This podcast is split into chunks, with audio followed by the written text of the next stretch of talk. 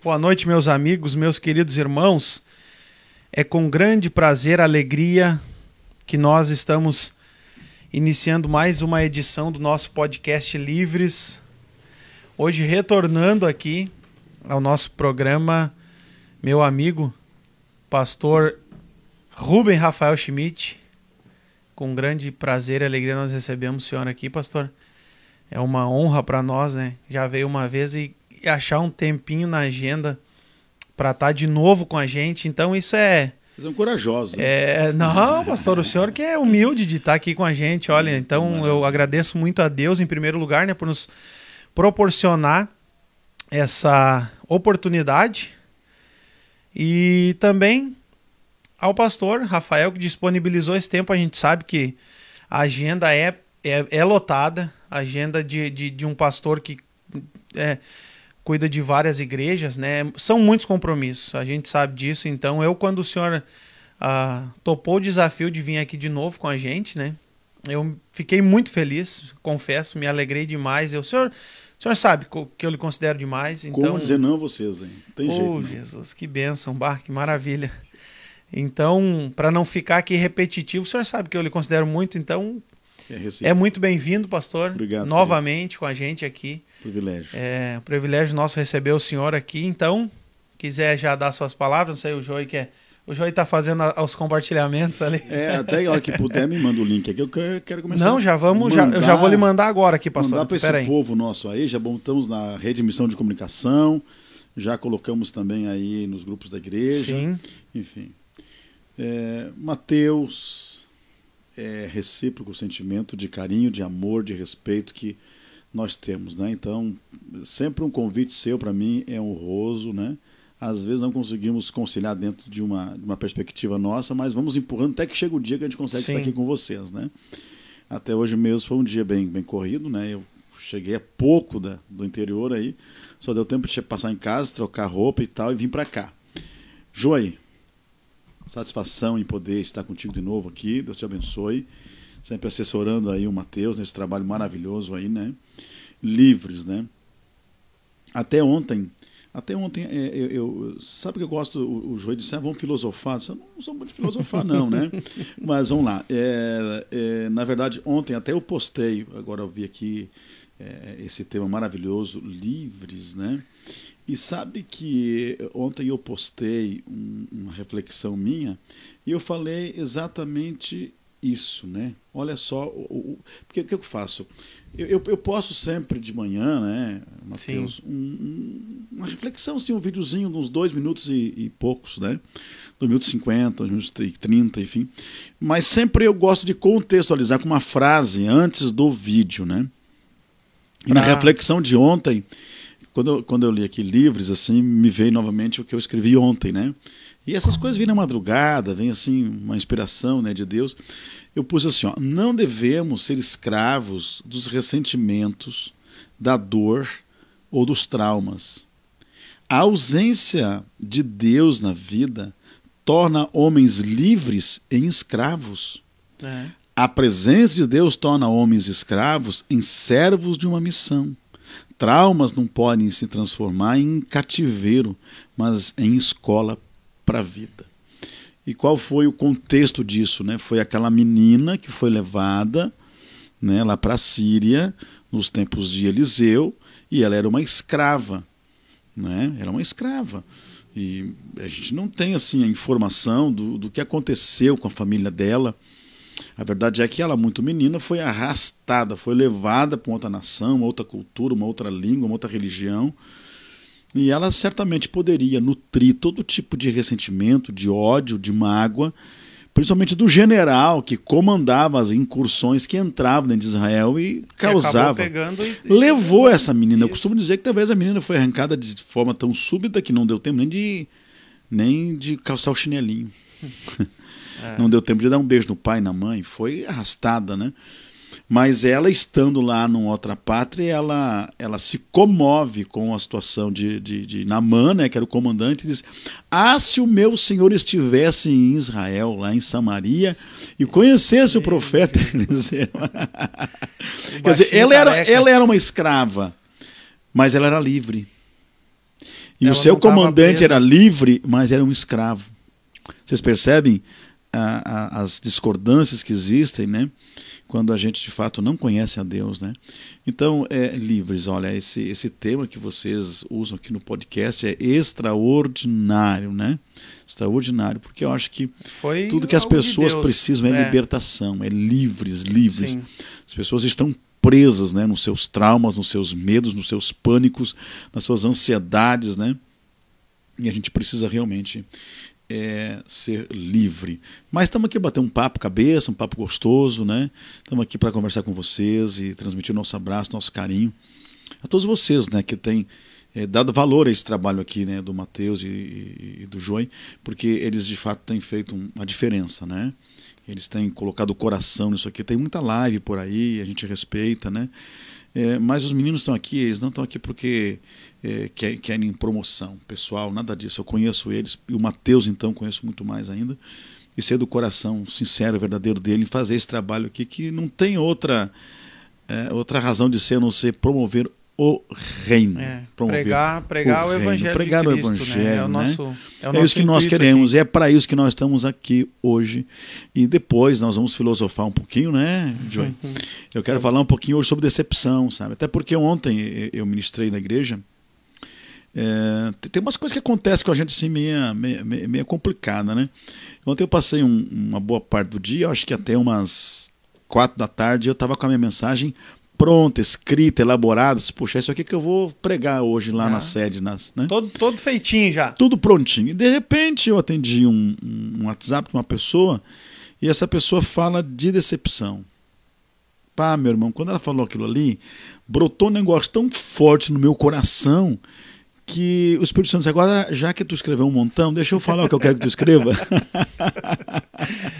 Que prova, eu já passei por Rapaz, isso, pastor. aí eu tive que ir em uma hora assim, sabe, para mim não foi fácil não. Meu Deus. Não, Mas não, não o falar um senhor já tem, o senhor já tem o já, já, já tem um conhecimento aprofundadíssimo da Bíblia, da palavra. Aí que Claro as que- pessoas, que- sim, que- que- que mas não, não é, é fácil, assim, não tem piloto automático é, não. não, claro que sim, mas O é- é- eu penso que o Espírito Santo vai te fazer. Eu mandei no seu WhatsApp o link, pastor, se quiser Mandou aí? compartilhar. É, eu não posso acessar o meu WhatsApp, né? Mas eu mandei aí pro senhor no, no WhatsApp, acho que deve ter Ah, chegado aí. Tá aqui, queridão. Eu já vou postar aqui no meu Facebook também. Isso, é. Né? Vamos E- lá. vamos mas lá. eu digo assim, ó. ah, o senhor já tem, tem um conhecimento. O Espírito Santo, eu penso que o Espírito Santo vai te fazer lembrar o que tu já sabe, né? Correto. Então, para quem já tem muito tempo de estudo, não diria que é um pouco mais fácil, mas não se torna tão complicado, digamos assim. Eu me lembro que há uns há muitos anos atrás, acho que uns 10 anos mais ou menos, não, uns 8 anos atrás, mas eu estava voltando para a igreja e aí eu me lembro que me convidaram para pregar e eu estudei uma mensagem do livro de Jó, disse, não, 15 dias estudando uma mensagem, 15 dias assim, ó, para pregar sobre Jó. E antes do culto, Deus muda a mensagem e manda pregar sobre Daniel. Daniel, e aí? Como é que faz? Aí eu. Não, aí pra ter quando é Deus, é de- Deus é Deus mesmo. Eu sonhei com a página da Bíblia aberta da Daniel 6. Daniel e, 6. E eu, e eu me lembro que quando eu acordei, assim, eu, eu lutando, disse, não pode, não é, não, não, é- não pode ser verdade. e aí eu pensei assim, ó, se eu abrir a Bíblia e a página da Bíblia for igual a do meu sonho, eu, eu, eu vou. E quando ministrar. eu- quando eu abro a Bíblia, eu não tenho mais aquela Bíblia que eu acabei doando, era a Bíblia de revelação profética. Bíblia Pentecostal de revelação profética. Sim. Eu acabei doando aquela Bíblia. Eu me lembro que eu abri a Bíblia exatamente o que Deus me mostrou no sonho. E olha, fui lutando, lutando, lutando, mas no fim das contas deu, Deus é, velou pela palavra foi, é, pela misericórdia, pela graça, foi uma bênção o culto, sabe? É, eu senti, senti a presença de Deus, a juventude, né? Vários eu me lembro que estavam ali sentindo a presença de Deus, chorando, se derramando, né? na- no culto. E é o que, que, que vale, é o renovo espiritual, né? Verdade, a gente, né? a gente prega para para que haja um renovo, né? Na verdade, na, na vida das pessoas, além de, da conversão, porque a conversão, eu acredito que não é só o momento que tu aceita Cristo, mas todos os dias a gente tem que Na verdade, renovar na e- verdade, estar em Cristo não é um estado, é um processo, né? Então é processual. E a gente está em constante transformação. Sim. E você falando sobre renovo e tal, essas coisas me preocupam bastante, né? Eu, eu, eu não sou tão novo mais na fé, né? Já já está quase 40 anos caminhando, né?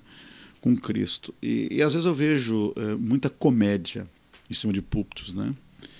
É, não sou aqui um cara bitolado, não estou aqui sendo um alienado. Eu, eu, só, eu, só, acho assim que realmente é, é, nós não somos animadores de plateia, não é verdade? E, e, se nós de fato queremos um avivamento, não há avivamento sem arrependimento. Não, não, não há avivamento sem, de fato, uma, uma transformação de comportamentos. O, o, o, o nosso estado comportamental tem que ser impactado pelo Evangelho, né? É, daqui a pouquinho vamos falar um pouco sobre missão e eu estava falando, é, falando no, no, domingo pela manhã lá, na, lá em Tramandaí, dizendo que evangelho é reino. E, e, se, e se existe um reino, existe um rei. E se existe um rei, existe um domínio. Então, fica a pergunta: quem domina nossa vida? Quem domina nossas ações, atitudes, impulso? Quem domina? Aí, aí começa né, o, o, grande confronto né, nosso com, com respeito ao, ao Evangelho. Então, é, a gente realmente precisa, né, precisa entender que cristianismo é gozo, sim, alegria, sim. Mas eu não encontro na Bíblia nenhum grande avivamento sem lágrimas, sem choro, sem pranto, sem muita dor as coisas em Deus, elas de fato são geradas com muita dor, com muita dificuldade, né? É, traz gozo sim, mas são coisas antagônicas, né? O, evangelho você está, você está triste e você está sorrindo. É. Na é verdade, você está triste e você está demonstrando a alegria do espírito, né? Como diz você... ali aquela parte que ele, uh, os discípulos quando foram perseguidos, né, se acharam felizes por, se, uh, por, por, por estarem aptos a serem perseguidos pelo Evangelho de Jesus. Sim, Se tu verdade. lê isso, na verdade, com um olhar só carnal, vai pensar assim, os caras são doidos, né? Quem vai estar feliz por ser perseguido. São coisas antagônicas, né? Olha, eu quero abrir um parênteses aqui, porque tem uma pessoa muito especial aqui nos assistindo, sim, viu? Uma pessoa sim, muito querida sim. do meu coração. E uma pessoa com quem a gente caminha e, e conhece há muitos anos. E eu tive o privilégio de conduzir ele até a Terra Santa, Israel, Eita né? Glória. Numa das oportunidades aí, que é o Marco Melo, lá de Osório, né? Que. Menino abençoado um policial rodoviário já aposentado, né? Mas Descansando. muita tá, é, tá, tá com o boi na sombra, né? que benção, olha. É, bom, gente, Marcos Melo, tem um muita gente amigo. acompanhando, né, pastor? Bom, o senhor quando o senhor vem, é, o negócio explode, não adianta. Menos. O senhor menos. chama, não, pastor, é verdade, é verdade. Beijo tava... o coração, Marcos, você é demais, meu filho. É, saudade não, de você, muita, viu? muita gente que muita gosta saudade. muito disso. Bom, o senhor tem palavra, né? Tem o, pessoal Nelson gosta de ouvir quem, quem, quem tem palavra, né, pastor? A gente se esforça, né? É, a gente tem, se esforça, tem, né? Um... É, eu sou muito chato, sabe? Eu até, eu, eu, eu não sei nem contar testemunho, na verdade, né? E a gente tem assim, ó, tantos testemunhos nessa caminhada, mas tantos, assim, ó. Mas eu, eu não consigo roubar o tempo da palavra, por exemplo, para dar um testemunho. É, é, bacana, é legal, respeito demais. Paro para ouvir testemunhos. Não, eu estou falando de mim. Eu não consigo. É, cada eu, pessoa tem a sua, sua, sua forma. Aquele né? período que eu tenho ali para ministrar, bah, eu preciso entrar na palavra, eu preciso de fato contextualizar, ministrar, trazer uma palavra que tenha, que tenha uma espinha dorsal, tenha começo, tenha meio, tenha fim, tenha introdução, tenha desenvolvimento e, e tenha um fechamento, né? É, aprendi assim desde, desde jovem, né? Realmente esse, esse comprometimento com a palavra, porque é de fato a palavra que vai mudar a gente, vai, vai, vai moldar, vai quebrar nosso coração duro, vai transformar a gente, vai derreter esse coração, vai acrescentar nossa fé, vai edificar, vai transformar, vai impactar, vai mudar, vai purificar, vai limpar.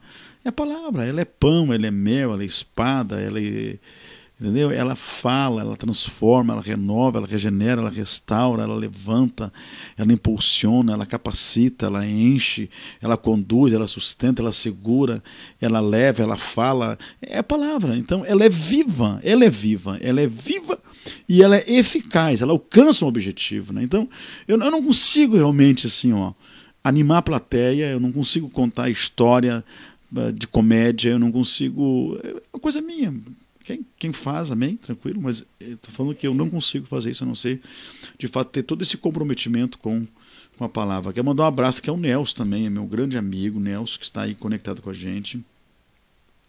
Nós temos lá de Canela também, ó, o pessoal lá, ó, lá do Goiás, um grupo lá do Goiás, conectado com a gente aqui. Que benção, O Ângelo, pastor. né, lá Ah. de Canela aqui, tá compartilhando também e mandando aí o nosso pessoal lá do Goiás Ah, deixa eu compartilhar. Que aproveitar maravilha. Hoje nós estamos transmitindo. Normalmente fa- a gente faz a transmissão pelo meu perfil no Facebook. Então, hoje, aproveitando que o senhor ia estar aqui, a gente sabe que o senhor chama a gente, a gente resolveu fazer a transmissão pelo, pela página do podcast. Ah, sim. E aí, então, eu quero aproveitar para pedir para você que está nos acompanhando, já curtir ou, ou seguir, começar a seguir a nossa página no Facebook, que agora, a partir de agora, a nossa intenção é fazer as transmissões não pelo meu perfil no Facebook, como nós estávamos fazendo anteriormente. A nossa intenção agora é começar a fazer as transmissões pela página do podcast. Então a gente pede para que você, é, eu peço para que você, peço com muito carinho, com muito respeito, para que você que está nos acompanhando, já comece a seguir a página ou curte a página que quando você, quando nós come- começar a transmissão do podcast, você vai ter a notificação. Então é até mais fácil é, de, de, de acessar, de chegar na, na, na, na programação. Porque quando eu fazia, quando nós fazíamos pelo meu perfil, a pessoa tinha que pesquisar o meu nome, aí chegar lá no meu perfil, procurar a Exatamente. live. Passei então, por isso também. é. Então Fazia a gente tudo tá, na minha página, Isso, agora agora, a gente está fazendo. nós começamos agora a fazer diferente. Então, a partir deste podcast, é, é, nós queremos fazer as transmissões pela página do podcast. Então, você que está nos acompanhando, clica ali no curtir ou no seguindo a página, não tenho bem certeza é, qual é a opção, mas você fazendo esse, esse procedimento, toda vez que nós iniciarmos um podcast, você vai ser avisado. né? Então vai vir uma notificação para você, então você já entra direto na live. Tá bom, só meu Face aqui, ó. Nós temos o pessoal do Goiás, tem o pessoal do Can- de Canela, tem o pessoal de Santa Catarina aqui entrando também, tá? Quero mandar um abraço pro maravilha. pastor Ronaldo Alano, meu grande amigo. Pessoal de Santo Ângelo, Elisa Bueira e família estão lá. Né? Um abração no pastor Ezequiel, na irmã Jussara e toda essa família. O Miquel esteve aqui com a gente essa semana. Olha só, pastor Rubens na Argentina. É, Pastor Rubem, maravilha em lhe ouvir. Olha, Pastor Rubens, maravilha é ser seu amigo, maravilha é ter o senhor no nosso ministério trabalhando e fazendo uma obra incansável, uma obra missionária. É, que, que Deus lhe guarde, que Deus realmente Pastor lhe Rubem, eu, não sei se ele vai lembrar de mim, mas eu me lembro há uns nove anos atrás, ou dez anos mais ou menos, quando ele congregava. Ele morava em Novo Hamburgo, ali Sim. congregava na Assembleia de Deus no setor 3 ali de Canudos. Isto. Eu me lembro dele dessa época. Até quando eu vi as fotos que o senhor compartilhou da congregação que ele, tá, que ele fe, que está fazendo lá, com- Construindo é, lá. construindo lá em, é na Argentina? Na Argentina. Na Argentina, é isso? Eu olhei, eu disse, mas eu conheço esse homem. Eu olhei a foto de, pá, rapaz, olha quanto Que tempo. bênção, né? Eu não sei se ele vai lembrar de mim, mas eu me lembro dele daquela época, né? Porque a- a- a- eu era mais novo, 10 anos mais novo, né? Então, é, eu me lembrei dele, eu disse, eu vou mandar um convite para esse homem de Deus aí, tia. Aí mandei o convite para ele, me aceitou, benção de Deus. Maravilha. Está fazendo um trabalho fenomenal. Linda a congregação, né, Você pastor? viu, né? O pessoal tá, Nossa, o pessoal tá impactado. O velho esqueceu o óculos aqui, mas tudo bem, ó. De novo, no, no programa já aconteceu, na- É, então, na- lá no- na, na, rádio, lá na sua rádio, eu vi É esses um dias. problema, gente. Vamos lá. Então, olha, tem um pessoal lá de Dom Pedrito aqui, uma Milka, irmã Gessi, pessoas do nosso coração que atendem a nossa obra lá estão conectados aqui. A Elisandra Gomes também, sendo uma bênção, né? É, Gerson Verdun também conectado. Deise Fluma, Deise. Obrigado, amada, pelo seu carinho. Vocês são, vocês são bênção de Deus, viu? É, eu tô sem um óculos aqui, mas é a Deise, né? É, desde Flores. O Marco, Marco Melo também Isto. comentou aqui, Shalom. É, É, na verdade, eu- às vezes nem todos os comentários aparecem. Aqui, para mim, às vezes a gente está acompanhando, né, não consegue mandar o recado para todas as pessoas que acompanham, né? Porque às vezes não, o comentário não aparece em todos. Às vezes aparece para um, aparece para mim, às vezes não aparece. Então a gente estamos tamo pelhando aí, né, Joy? É ou não é, Joy? O Joey, o Joey tá aí no, amendoim, rapaz. Eu, eu eu cheguei com fome aqui, rapaz. Eu disse, eu vou ter que vir mais nesse podcast aqui, viu?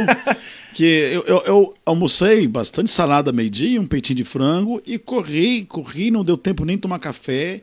Cheguei aqui nove horas, não foi? É. Ah, faltava uns minutinhos ainda, É, né? um pouquinho antes ainda. É, cheguei aqui morto de fome, tchê. Aí olha, olha esse banquete aí. Eu vou ter que vir mais vezes aqui, Joel. tá bom, né? É bem-vindo, pastor. Ah, É obrigado, bem-vindo. obrigado, obrigado, Eu obrigado. achei que, o senhor- achei que a senhora ia dizer assim, eu cheguei aqui com fome, mas o Joesel tá com mais fome que eu. Ó, tem Menos mais. corre e voa. É verdade, olha aqui, ó. Então, realmente aqui o pessoal, nosso amigo, irmão Cristiano Bete também. O Cristiano é uma pessoa que, que tem me ajudado, sabe? E, e eu não conheço o Cristiano ainda, ele é lá de Canela. E eu, eu tenho muita vontade de conhecer o Cristiano Berti. Então, se ele está me assistindo, pelo que o Anjo me diz aqui, ele também está assistindo. Cristiano, um abraço, um beijo no seu coração. Eu tenho muita vontade de te conhecer pessoalmente, viu? E eu, eu, eu disse para o Ângelo que eu estou por esses dias pegando meu carro e subindo aí especialmente para te conhecer, para orar com você aí, tá? Não por nada, mas você já mora no meu coração sem eu te conhecer. Sabe aquelas pessoas que o Espírito Santo planta no coração? Sim. você tem uma comunhão. É, eu estava agora com um pastor que veio conversar com a gente. Eu acho que eu estava já uns seis meses conversando com ele. Todo dia a gente conversa. E eu tinha uma comunhão, uma, uma, uma facilidade, sem conhecer ele pessoalmente. Então, então, tem, tem pessoas que são assim, né? Que Deus te conecta, que Deus te coloca próximo assim, né? Sem você ter aquele contato, né? Mas que coisa boa, né? Então, vai meu abraço ao Cristiano que está aí conectado. O Marco ah, como boi na sombra. Ô, Glória. Ah, o Marco achou engraçado que eu usei a expressão. É que nós estamos na semana farroupilha, não é? Claro. 20 de setembro, Chemos. Claro. Que barbaridade. Barba, hoje é, é semana de costelão, né? A semana que nem diz os, Ah. tem os gaúchos assim, a semana de tirar a bombacha da do lavar, né, Pra tirar o cheiro da naftalina. Mas o preço que tá a carne só costelão de frango. Barba, ô pastor, não, rapaz, a carne tá barato. Tu não dá acha? pra se queixar, homem. É. Não, Deus abençoa a gente, graças Não, a Deus. Não, mas- não, mas, mas subiu bastante. É, su- não, não, verdade. é A carne que, bastante, que né? eu comprava antes a um pre- dobrou, na, na é, verdade, não, o preço. não, tá dobrou. complicado, né? Dobrou, eu, eu compro de. Tem um rapaz que me vende ali, e olha, não tá fácil. Mas, Mas olha, meus filhos graça. queridos, eu quero dizer assim, ó, tivemos um final de semana maravilhoso, extraordinário. Nós estivemos é, ali em, em Tramandaí, né? Final de semana. Nosso congresso de missões foi extraordinário, né? Extraordinário. O pastor Maicon e a equipe ali, o Elvis, enfim, o pessoal ali de Tramandaí, o pastor João Carlos e a nossa diretoria do Cristo para os Povos organizou um evento, e- porque a gente vinha fazendo ginásios, né, os nossos eventos. Com essas questões pandêmicas e essas restrições todas, a gente acaba não conseguindo ginásio, né? Nenhum, nenhum prefeito hoje quer, quer liberar um bem público para fazer um aglomeramento, né? E aí eu disse ao ó, Maico, já faz uns três anos que eu tenho dito, volta para a igreja, volta para a igreja, vamos fazer na igreja um evento, né? E aí, por forças aí de circunstâncias, fizemos esse ano lá na igreja. Meu Deus, que glória! Que glória! Tivemos um. Aí teve lá o, o, o Robson Davi ministrando, teve eh, o Gutenberg lá de Caxias também ministrando. é. Até eu dei uns gritos lá domingo de noite lá, né? Demos uns gritos por lá. Ah, não podia faltar, né, pastor? É, fazer o quê, né? Ah. Demos uns gritos lá no domingo de noite, ganhamos almas e pessoas aceitaram Jesus em lágrima, em pranto, em choro. Isso que é a coisa mais importante, né? É, mas os desafios são muito grandes, né? Nós temos hoje é, duas frentes, né, dentro de Moçambique, né, com um em Beira e outro é em Tete, né? Então lá em Tete, mais no norte de Moçambique, nós temos o Nelson Simbi que está lá e mais ah, ah, é também é o norte assim, né? É Beira, né, que é uma cidade litorânea.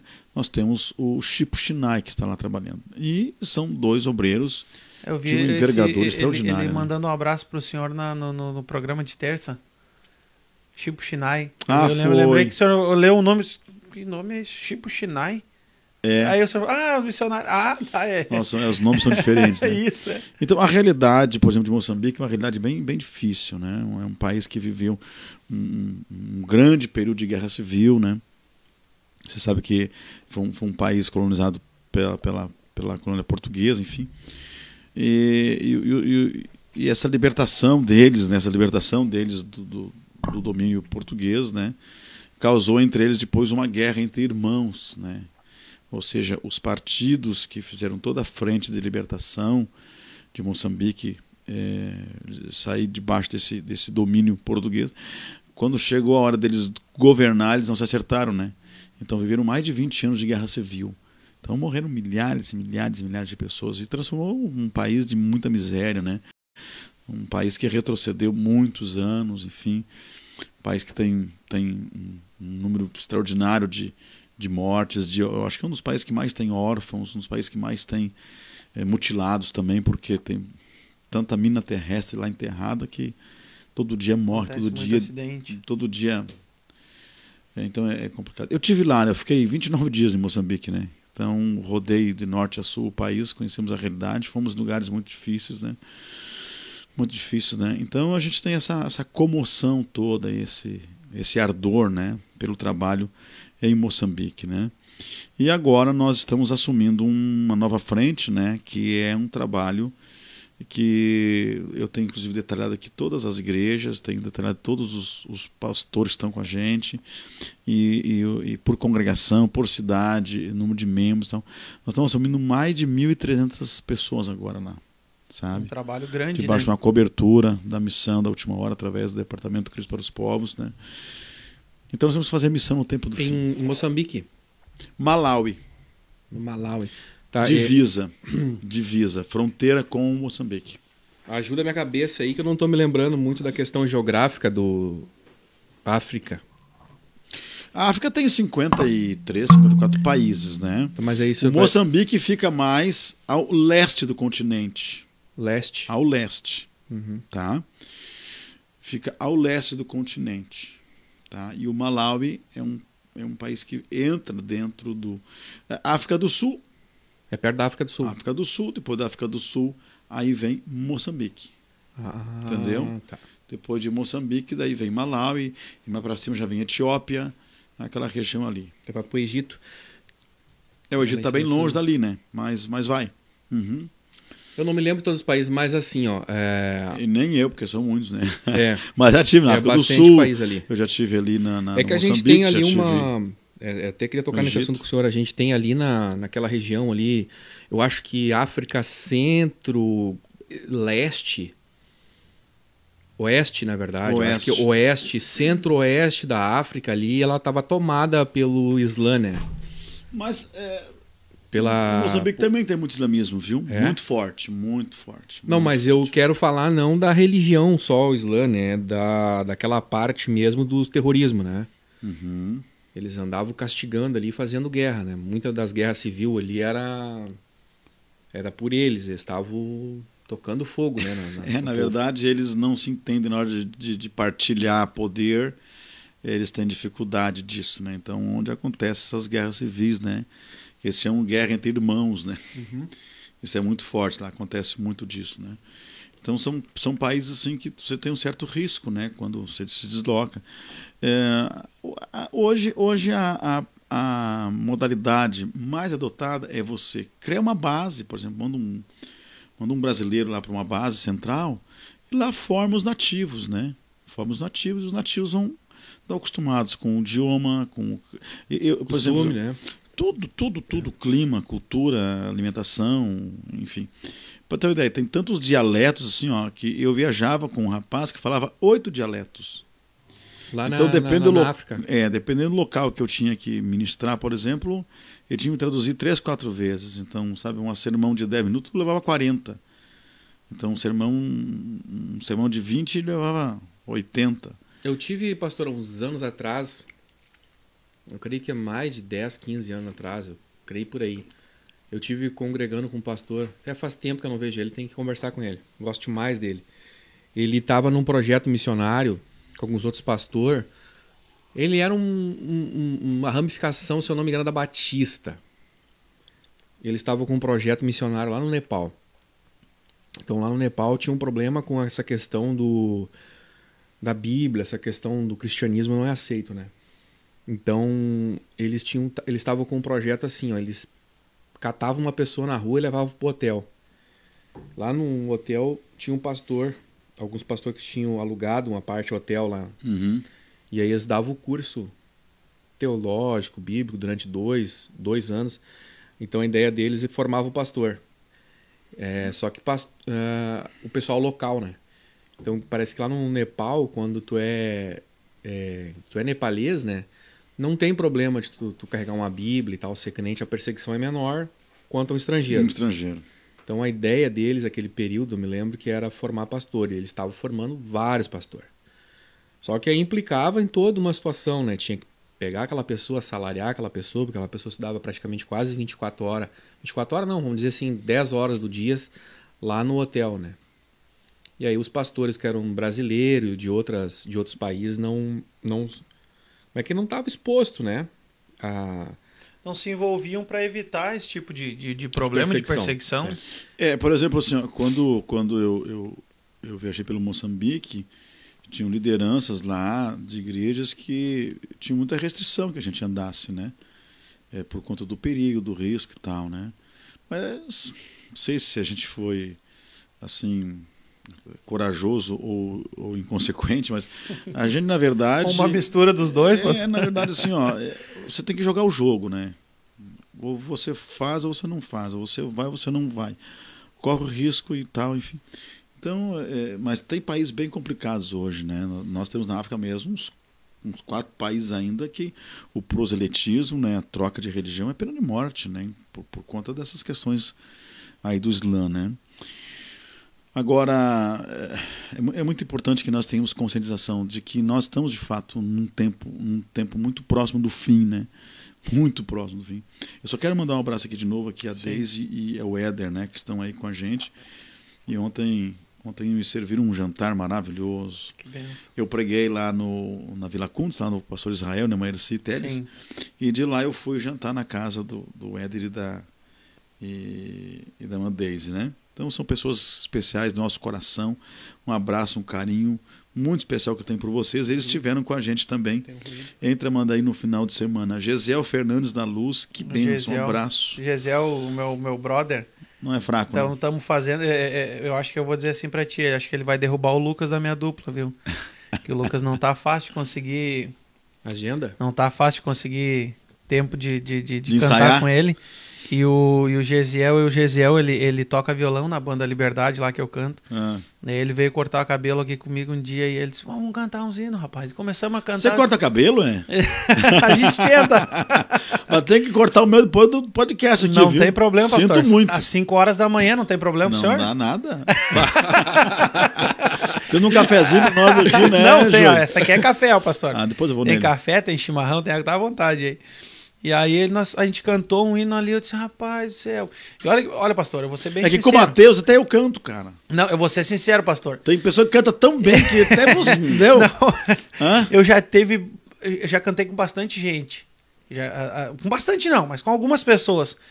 E já, tipo assim, que faz uma segunda voz, né? Eu, mas o Gesiel foi o único que eu digo assim, ó, que, que, que, eu, que, que eu me encorajo a cantar com ele, que eu gosto de cantar. Gosto. O Lucas, eu gosto de cantar com o Lucas, que é a nossa voz. Eu, não, particularmente, eu, eu, eu, gosto que as nossas vozes se combinam, não, digamos assim, né? demais. E fora o Lucas, até hoje eu não tinha cantado com ninguém que eu disse, não, cara, eu gostei da voz. A segunda combinasse, entendeu? E o Gesiel chegou um dia ali, tocou violão, ele cortou o cabelo, tocou violão, cantou, disse assim, rapaz do céu. Então inédito, tu não quer já anunciar a dupla? não, ainda não, eu tenho que ainda falar. Não? Eu tenho que falar com ele, vamos eu ver se ele vai. Uma, eu quero um ideia com ele. aqui a Lorena, né? A Lorena e o Everton de Ávila aqui, né? A Lorena que quebrou o pé, Lorena, que barbaridade. Mas vai ficar curada. Um dia já fica boa, dá pra saltar, pular, correr de novo, né? Um abração, né? Vamos ver. É, hum, que mais aqui? Tá certo. É bastante gente, gente, né, pastor? entrando aqui. E a Ilse Shelley também, né, nossa aluna lá na escola, também nossa arquiteta que faz nossos projetos, inclusive o, o, o desenho ali da igreja, aquele modelo todo, e as nossas construções pessoais. A Ilse é a nossa arquiteta. Quem quiser uma arquiteta responsável, abençoada, está aqui Ilse Shelley. Um abraço no seu coração. Obrigado pelo seu carinho aí. É, muitas pessoas, né, pastor? Que nem eu disse antes, o senhor, quando vem, é, é tem muita gente que acompanha porque conhece, sabe, Aqui né? Estamos caminhando um bom é, tempo com esse isso, povo. Isso, aí, né? isso, Olha, isso. aqui a Zanara também, a esposa do pastor Marcelo, Nós queremos mandar um abraço, Zanara, para você, sua família, sua casa. Estamos todos aí conectados, né? Uma bênção poder ter vocês com a gente aqui, viu? E esse trabalho aqui, esse podcast Livres aqui, é realmente uma ferramenta poderosa de Deus para alcançar muitas pessoas, né? Que benção. É, essa é a ideia, né? Essa é a nossa intenção, levar o Evangelho de Jesus ao maior número de pessoas possíveis. Porque eu concordo com o senhor, pastor, quando o senhor disse ali, é, nós, nós vemos que, que o, o tempo está se esgotando. tempo de, então é o tempo de, de falar de Jesus de, de, do maior número de, de formas possíveis que a gente tiver condições. Olha, Mateus, porque o tempo está no final. É, é, Mateus, Joy, assim, ó, é, segunda-feira na escola, é, a gente acabou entrando num assunto assim, e, e, eu vi que aquilo assustou, assustou mesmo. A gente ficou assustada com aquilo tudo, né? É, nós estamos estudando ali os evangelhos, né? Agora, nosso módulo é evangelhos. É, e agora nós estamos na introdução de Mateus, né? Mateus. E lá pelas tantas caiu a questão do sermão profético de Jesus de Mateus 24, né? E Jesus vai dando todas aquelas evidências, todos aqueles sinais, né, que de fato apontam, né, para a iminente volta dele. E aí Jesus vai dizer assim, ó, é, que tudo isso aconteceria, né? Mas que ele alertou para que quando a figueira começasse a florescer, nós tínhamos que nos acordar para os fatos. Tá? Aí você sabe que esta figueira nada mais é do que Israel. A figueira é a nação de Israel. Tá? E para nós entender hoje quando e como que essa figueira de fato começou a florescer.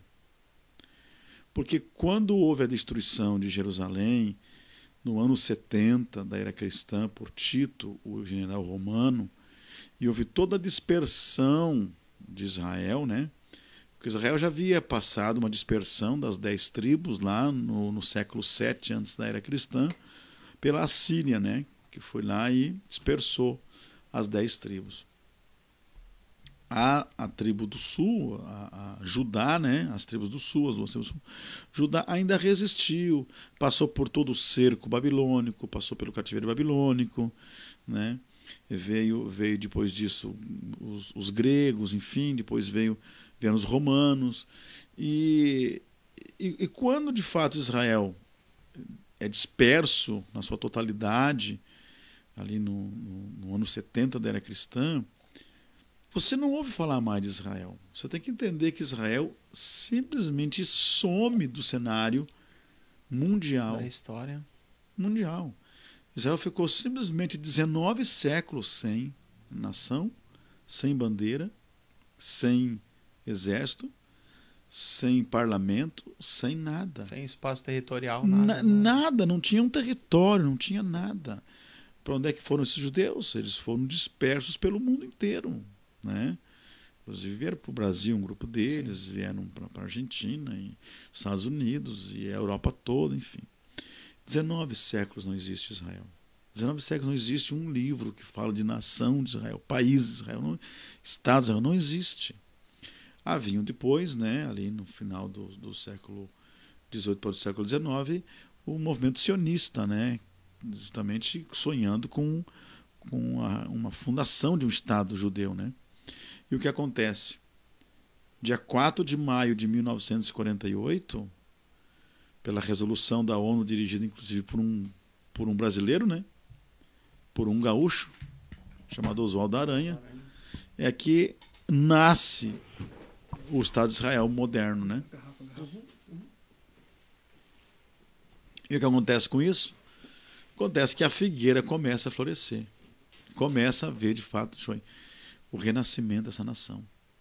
E é impressionante, né? impressionante o quanto Israel nesses uh, um pouco mais de 70 anos, né, realmente desenvolveu, se tornando a quinta ou sexta potência atômica do mundo, o país que mais exporta tecnologia do mundo, né, um país assim poderoso, né? forte, rico, mas floresceu. E aí, o que Jesus disse? Que não passaria essa geração antes que tudo isso acontecesse. Não passaria essa geração. Aí eu te pergunto: quanto tempo é uma geração? Uma geração judia é de 70 a 80 anos. Salmo 90, verso 10. É uma geração de 70 a 80 anos, é um ciclo de uma geração. Então nós não estamos aqui querendo afirmar datas, mas se, se, se, esse contexto de uma figueira que começa a florescer toma por base a fundação do Estado de Israel em 48, nós vamos cair em 2018 a 2028. Entendeu? Sim, entendi o seu raciocínio. De maneira nenhuma o senhor está afirmando nada, o senhor está uhum. simplesmente filosofando. Porque nós né? não temos, na verdade, nenhuma base para afirmar, mas nós temos sinais, prelúdios, nós temos evidências. Tá?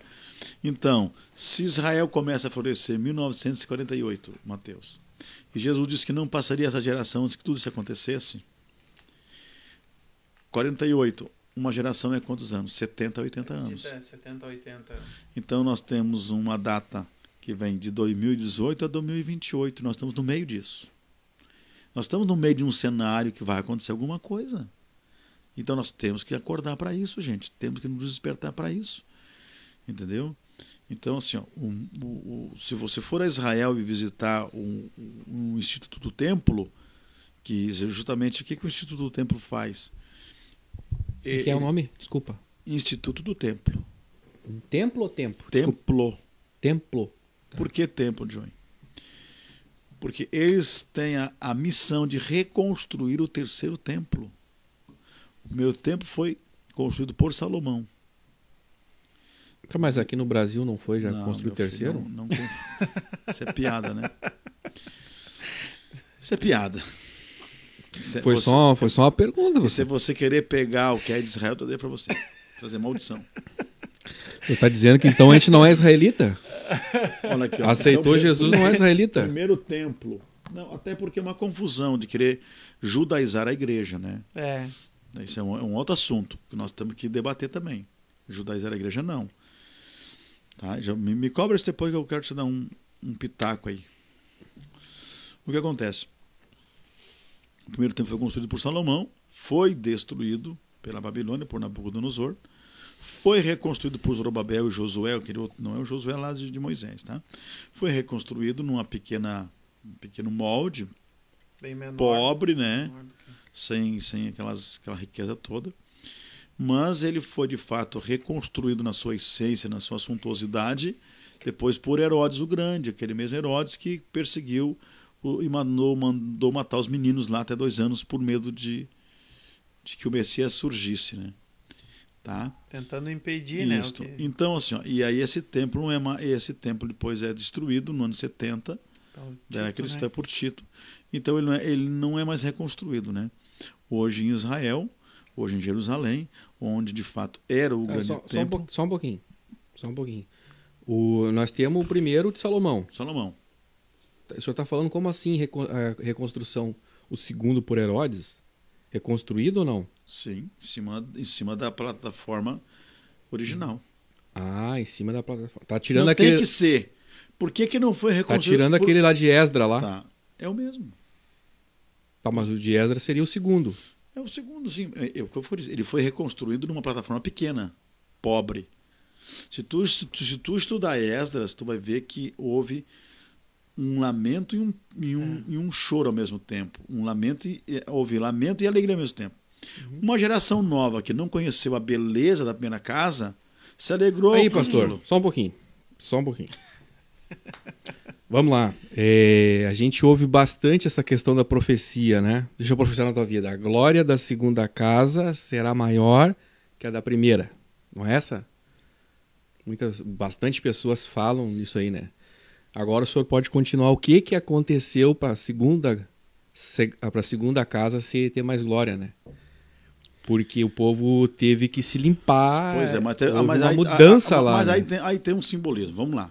Isso é muito profundo, é isso não é tem que ter uns dois podcasts para falar sobre Não, isso. tempo, tempo nós temos, pastor. Eu disse É, o- é, é 5 até horas às da cinco. manhã. O Matheus quis dizer assim, ó, de repente às 5 horas da manhã o pastor pega no sono e desiste de cortar o cabelo. Olha aqui, ó, vamos lá. Esse segundo templo que foi reconstruído ali por Esdras, Zorobabel, Josué, enfim, eles não tinham dinheiro para reconstruir, eles não tinham recurso tal qual Salomão teve. Então eles fizeram um templo pobre. Esse é Entendeu? aquele da carta, que o cara chegou com a carta dizendo pra não, Arcerxes. pra não fazer. Não, vem cá que eu tenho uma carta pra não fazer. Eles, ah, não, mas eu tenho uma. É o mesmo? É, o- é o mesmo tempo. Só É que aí, aí Neemias tem a carta para reconstruir ah, os tá, muros. isso, isso, tá. tá é confundi, diferente, misturei tá? as coisas aqui. É, nós temos os muros e as portas, nós temos o templo, tá? O que acontece, meus queridos? Esse templo não tinha essa suntuosidade, não tinha, nem a arca da aliança não tinha, porque a arca desaparece lá. Quando a Babilônia invade, ela some. Deixa eu cortar o senhor nesse assunto, por favor. Mas... De novo, você me perdoa? Perdoa Não, esse só, pop- deixa, só- me lembrando para não perder o Tá, raciocínio eu, que eu depois. queria voltar na arca. Tá, tá, deixa eu só terminar, me, me da arca, tá? Senão Tá. o pessoal não vai entender. Então, esse segundo templo não tem essa suntuosidade, não tem essa beleza. O que acontece? No dia da inauguração, teve duas reações. Uma reação de gozo e alegria pela geração jovem e um, um momento de lamento e tristeza pelos mais velhos. Por quê? Porque os que não conheceram a glória da primeira casa estavam contentes com o que estavam vendo. Mas os antigos, os anciãos que conheceram a glória da primeira casa, estavam decepcionados. Tava desprezando. Mas havia uma profecia, uma palavra ali, né? Que a glória da segunda casa será maior que a primeira. Mas aí há todo um simbolismo que a glória da segunda casa não é o templo, mas é Cristo que viria sem beleza, sem formosura e não seria aceito pelos, pelos antigos, os anciãos. É. Aí, aí que tem esse paralelo. A glória da segunda casa está apontando para o Messias. É, mas é que Cristo o pessoal viria usa no beleza, sentido- formosura. O pessoal usa no sentido literal isso, né? Algum... É, mas aí fica, por, fica na conta de É quem que é, é, fazer peri- isso. é perigoso. A Bíblia ela tem é, é- é perigoso às vezes tu interpretar da forma literal, porque tem muita muita muita coisa simbólica, né? Tem Eu coisa até- que é para Israel, tem coisa que é para a igreja, isso. tem coisa que é para as nações. Então eu até temos- conversava com um rapaz que veio na barbearia essa semana ali, eu, eu, eu conversando com ele sobre isso. Ele disse: Não, a gente tem que seguir o máximo possível da, da, da- do que a Bíblia manda, do que Jesus mandou. Eu disse: Não, olha, eu concordo contigo. A numa conversa bem respeitosa até. Ele é de uma, de uma outra igreja. E aí a gente conversando, eu e ele, nós, nós, eu dizendo: Olha, cara, eu tenho entendimento de que nós gentios, a gente não tem como se, se, se tornar judeu, né? A gente, que nem o senhor disse, é judaizar a igreja é. Olha aqui, ó, o pessoal dizendo aqui, deixa o pastor falar. É, é, é a Regina Flávia, lá de São João Batista. São meus, meus amigos do coração que me recebem com carinho lá. O Thiago e a Ana também, nossos queridos lá do Canudos, né? Estão aqui com a gente. Meu Deus, é muito povo entrando aqui. É né? uma Bastante benção. gente entrando aqui. Não, a gente, é que na verdade o que acontece? A gente fica. A gente quer aproveitar o máximo possível do senhor pastor. e O tempo passa muito rápido. É. O tempo voa quando a gente está aqui, então o senhor sabe que a gente quer, quer, quer absorver o máximo possível de, de conhecimento. E, e até essa parte que o senhor falou desse templo que foi construído por Herodes ali, eu não.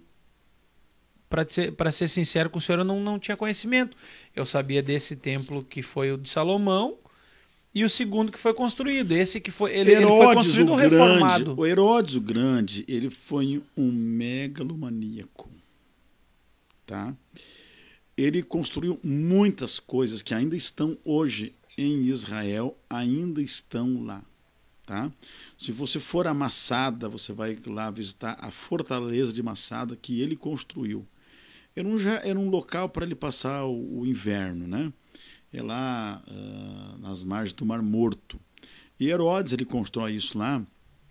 Ele tinha tanto medo de invasão, de perder poder, que, por exemplo, a fortaleza, que era construída num penhasco de 400 metros de altura,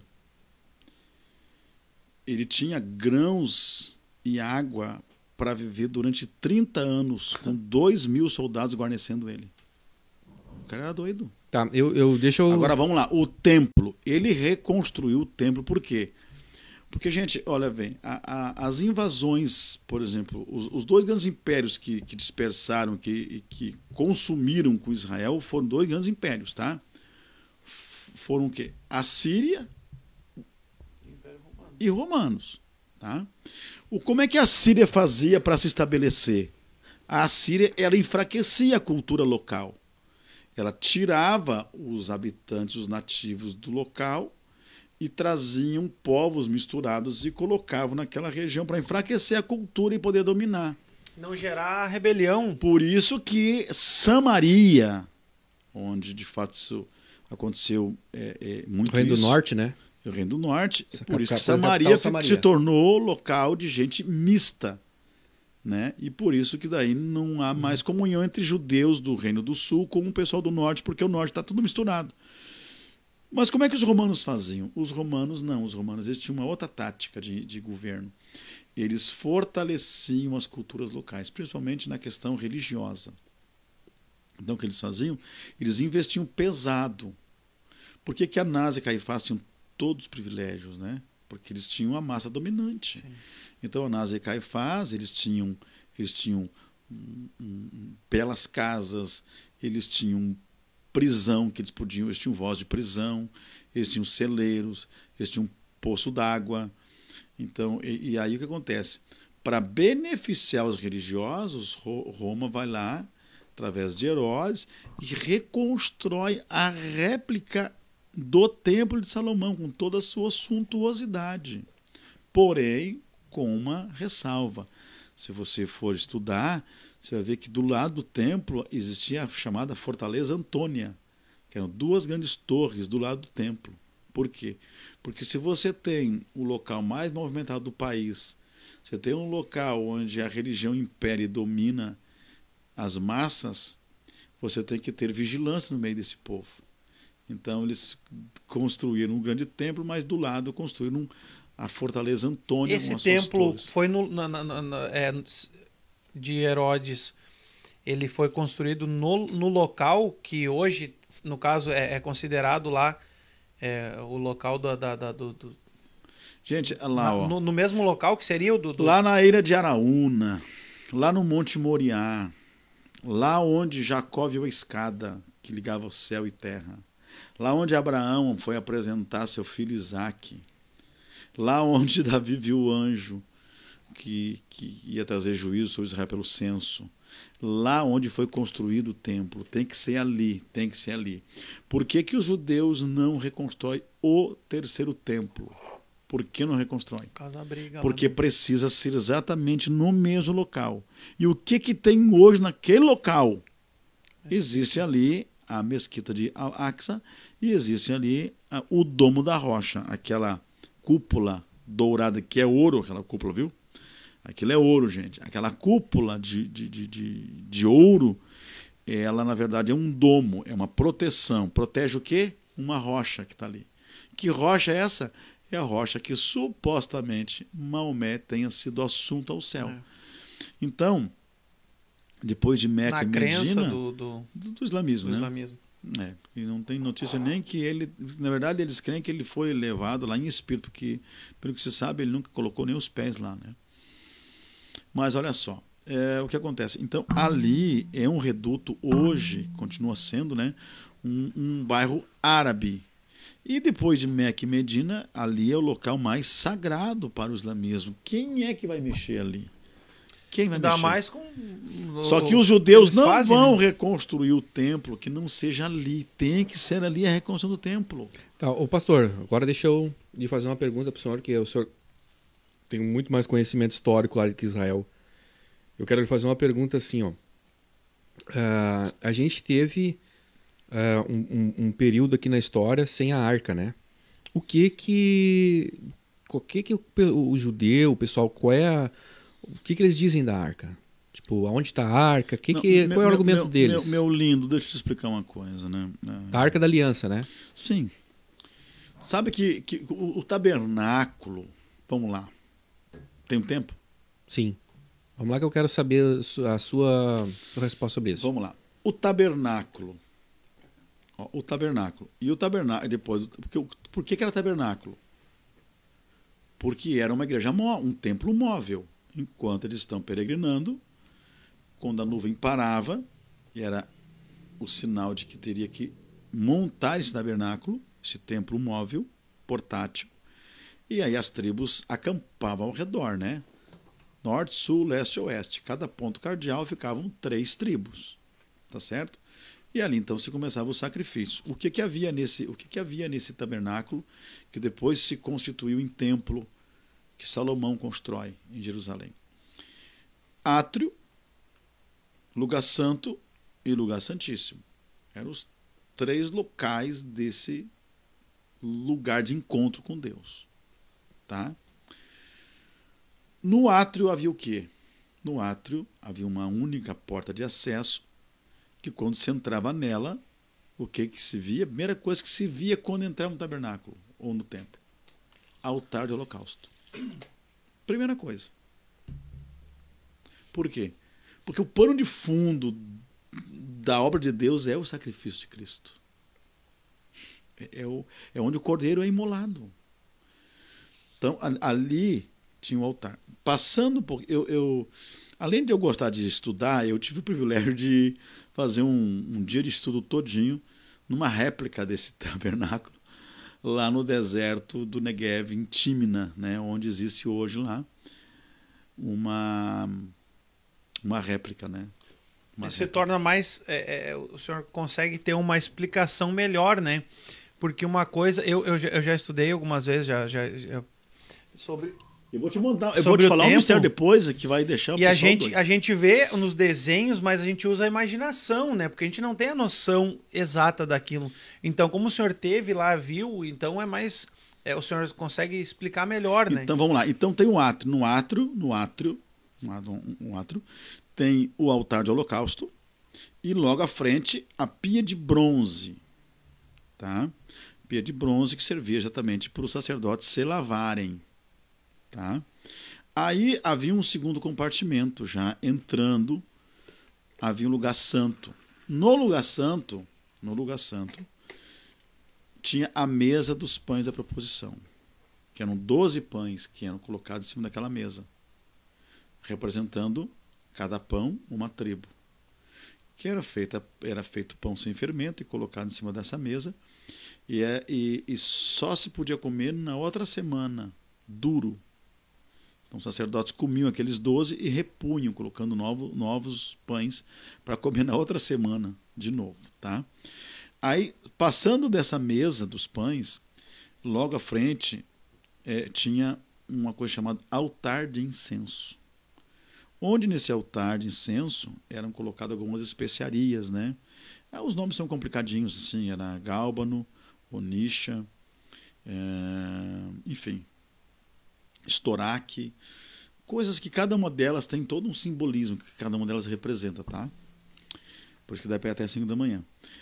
Aí, à esquerda desse, desse lugar santo tinha o candelabro, que é aquele candeeiro de seis pontas laterais e uma haste central, totalizando sete, sete chamas que eram acesas, tá? Aí depois disso. Candelabro de ouro, né? Candelabro de ouro, né? Eu vi um vídeo que eles os caras carregando esse candelabro com eles colocam em duas pessoas com cinto, eu me apavorei com o tamanho que é esse candelabro, né? Porque para tu ver que, que, nem eu disse, quando eu estudei, eu imaginava o candelabro pequenininho em cima Sa de uma Sabe mesinha. quantos quilos tem um candelabro do terceiro templo? Eu, eu, já... eu vi eles carregando. Cara, era da altura da pessoa, assim, em dois, carregando com cinto Sabe que eles quantos colocam? quilos tem o candelabro do terceiro 60, templo? 60, 70 quilos? Ah, eu estou chutando, 60 quilos, vamos dizer. O candelabro está pronto do terceiro está tempo. Pronto, eu, eu já, eu já, eu, eu só não pude encostar nele porque tem é uma protegido. protegido, né? Mas eu tirei várias fotos lá dele já. 250 quilos de ouro. Uau. Vamos lá? Então, aí lá dentro tinha o véu e daí do lado de lá do véu tinha o lugar santíssimo. Aí só podia entrar uma vez ao ano o representante do povo que era o sumo sacerdote. E lá dentro, então, dessa, desse lugar santíssimo, tinha a arca da aliança. Aí essa arca é um caixote feito de acácia, de madeira, revestido de ouro por dentro e por fora. E lá dentro haviam algumas coisas. Por exemplo, havia uma, a, a, as, as tábuas da lei que Moisés recebeu lá no, no Monte no Monte Sinai. Havia a vara de Arão, quando Arão foi aprovado lá junto com os demais, né, para ser sumo sacerdote. E havia também uma pequena porção de maná que não estragava, né? Porque o maná estragava de um dia para o outro, né? Mistério de Deus, É. né? Mas tudo que está diante de Deus não perece, né? Tudo que está diante da eternidade de Deus. E em cima dessa arca tinha uma tampa, chamava- chamava-se propiciatório. É onde era aspergido o sangue do cordeiro uma vez por ano em cima. E em cima dessa tampa tinham dois agentes de justiça de Deus, regrando justiça, que eram os querubins. De frente um para o outro, com as asas eh, postas um encostando uma, no outro, exigindo justiça de Deus pelos pecados, né? Então, quando derramavam sangue inocente, aplacava a ira dos que queriam justiça, tá? Mas deixa eu tentar, tentar explicar. Toda essa estrutura significa o seguinte: no altar de holocausto, eu morro pelo sacrifício de Cristo. Não vivo mais eu, mas Cristo. Eu já estou morto e ressuscitei em Cristo. Inclusive no batismo tem simbolismo, né? Sepultamento e ressurreição. Tá?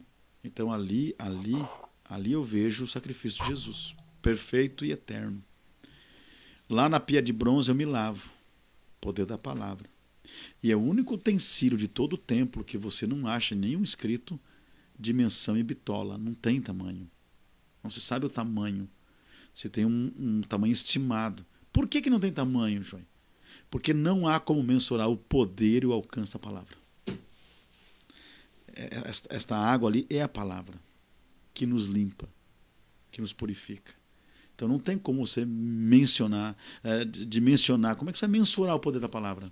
Não tem, ele é infinito. Lá, lá na mesa dos pães, na mesa dos pães, ali, a minha, a- a- ali é o momento de, de, de, eu, de eu me alimentar, sim, mas é um momento de comunhão, é um momento do ministério, né? é, é- é a mesa dos pães. Tá? É, no altar de, de, de, de, de incenso, representa a minha vida de adoração e de oração, minha vida de comunhão com Deus. Um aroma suave que chega na presença de Deus, é a minha vida de comunhão com Deus. O candelabro representa o Espírito Santo, o homem cheio do Espírito Santo. Porque quando tem seis hastes laterais, representam seis o quê? O homem. Mas no centro tem uma haste que é Cristo. Então, o homem seis com haste central chamada Cristo é o homem perfeito, sete. Sete perfeição. Sete, o número da perfeição. Seis, número de homem, sete. E daí você vê que tem, tem amêndoas, né? Em cada haste tem três amêndoas. Três, seis, nove de um lado, três, seis, nove de outro. Quantos frutos nós temos? Do, qu- quantos dons nós temos do Espírito? Nove. Quantas virtudes nós temos do Espírito Santo, como do, do fruto do Espírito? Nove de novo. Olha o mistério. Tu- Tudo há um simbolismo, né? Tudo se conecta. Tudo se, se chega. E aí, e aí lá na, na arca, na arca da aliança, né, que era o local da glória do Shekinah de Deus, o que, acontecia lá, lá? Lá o sumo sacerdote tinha que levar sangue e aspergir sobre a tampa para aplacar a ira de Deus né, e a justiça dos querubins. Então, dentro dessa arca tem o que? Tem os limites impostos por Deus na nossa vida, representados pela lei. A lei era os limites de Deus para nós. Lá dentro da arca existe a nossa aprovação para o ministério, simbolizado na vara de Arão. Lá dentro do, da arca tem simbolizado o alimento que produz poder e a provisão de Deus no maná. Está entendendo? E o que mais acontece? mais acontece? É, é, é, é, esta madeira que, que era construída a arca representa a humanidade, homens. Madeira é símbolo de homem, humanidade. Mas revestido de ouro, que é a natureza de Deus. Então a natureza humana revestida com a natureza de Deus está ali. Tá? E o que acontece? Você lembra quando Jesus vai lá no Getsemane, que ele leva 11 discípulos lá? E não vai com 12 porque o traidor não foi junto, né? O Judas não foi junto. E ele deixa oito num local, deixa três no outro local e ele vai sozinho para frente. Ele transforma o Getsemane num tabernáculo. Ele deixa oito no átrio, deixa três no lugar santo, e ele, como sumo sacerdote, só pode um, vai sozinho para frente, vai no Santo Santos. E quando o sumo sacerdote aspergiu o sangue sobre a tampa do propiciatório, ele ficava tudo salpicado de sangue. E quando Jesus está sozinho lá, ele não, ele não começa a agonizar e suar sangue, como é que ele sai com a veste dele lá da oração? Salpicada de sangue. Mistério, né? Rapaz, olha, que palavra, pastor. É. Eu, eu, já ministrei isso lá no Getsemane. Getsemane, lugar da prensa do azeite. Por quê? Porque Jesus ele, ele vai verter o seu primeiro sangue ali. Ele, ele verte sangue seis vezes. Ele verte sangue no Getsemane. Ele verte sangue pelos chicotes.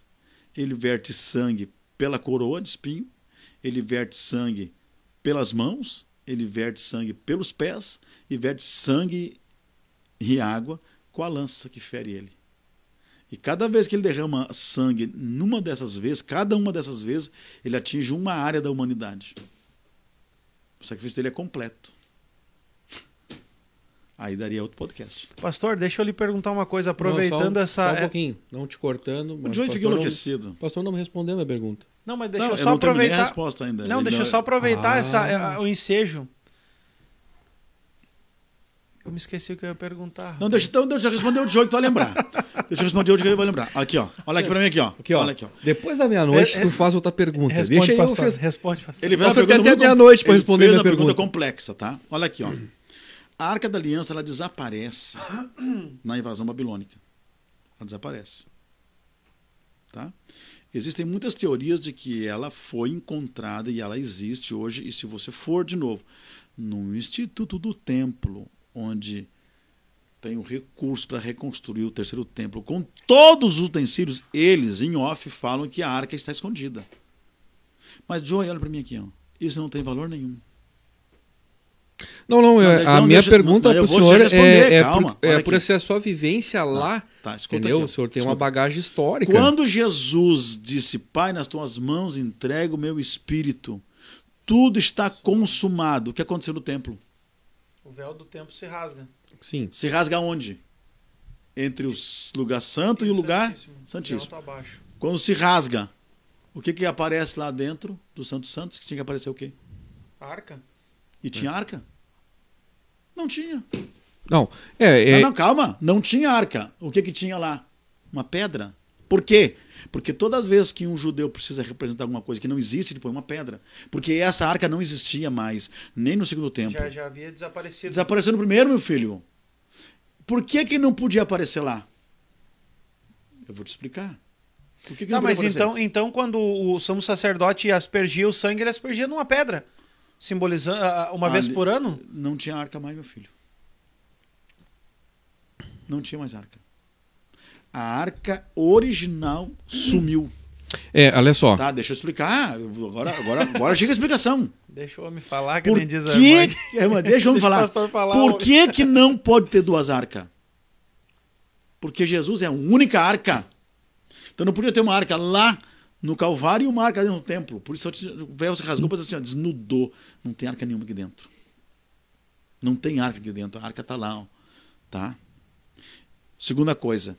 Quando Moisés recebeu as instruções, quando Moisés recebeu as instruções de todos os utensílios da, da- do templo, do tabernáculo, queridos, prestem atenção, era uma réplica do tabernáculo eterno no céu. O céu, sim, tem o tabernáculo original. Então, tudo que tinha aqui era uma cópia. cópia. Sim, porque foi Então- dado as medidas, né? de- Por isso que Jesus ele entrou no tabernáculo eterno e lá ele, de fato, ele apresentou o seu sangue diante de Deus. Deixa eu te falar uma coisa. Jesus, quando derrama o sangue dele lá no Getsemane, o que acontece? Era lá no Getsemane, Getsemane, lugar da prensa do azeite. Lá que era esmagada a carne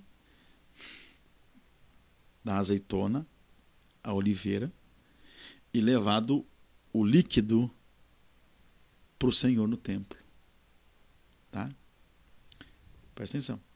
Só que o azeite puro que ia para o templo do Senhor não poderia ser esmagado com Tá toque cedo, humano. pastor, tá Mas não te cedo, preocupa, tá pastor. Tira o Calma. relógio, tira. O Não, relógio. não podia ser, não podia ser esmagado com toque humano. Quando a gente compra o, o azeite de oliva, como é que a gente gosta de comprar ele? Extra virgem. Virgem, né? Qual é o contexto de virgem dentro do judaísmo? Sem toque humano. Mas então, como é que se produzia esse azeite sem o homem esmagar? Porque como é que esmagava esse azeite? Você colocava na prensa. Você colocava nas pedras, nas pedras roliças, né?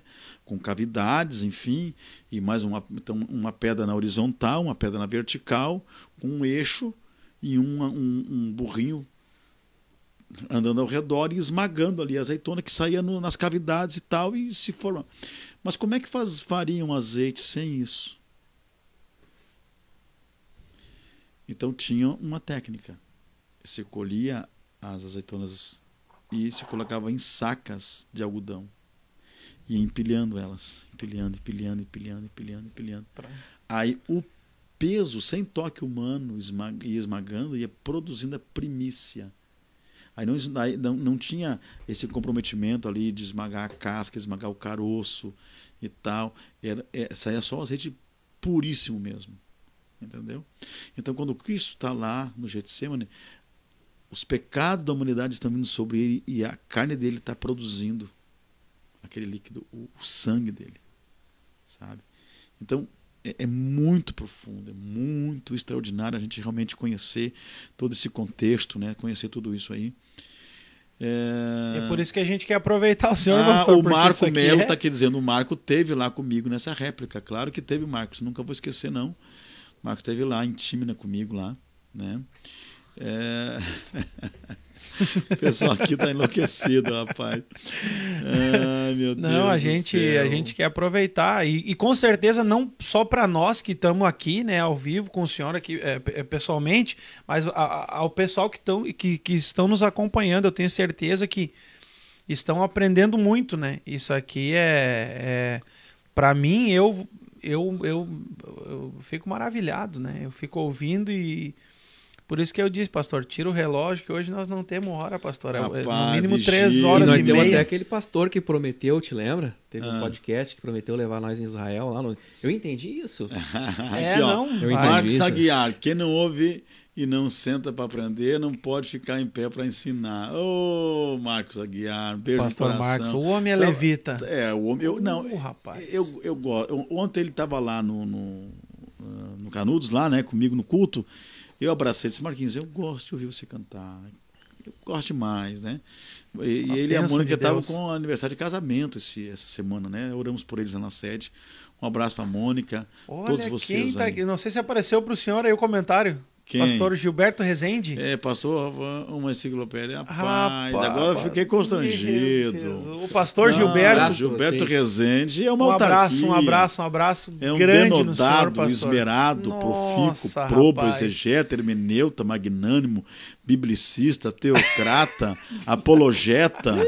O meu vernáculo é paupérrimo para adjetivar as virtudes de Gilberto Rezende, Rapaz rapaz. do céu, é- é- é- só nessa frase aí foi quantos anos de estudo, pastor? Misericórdia.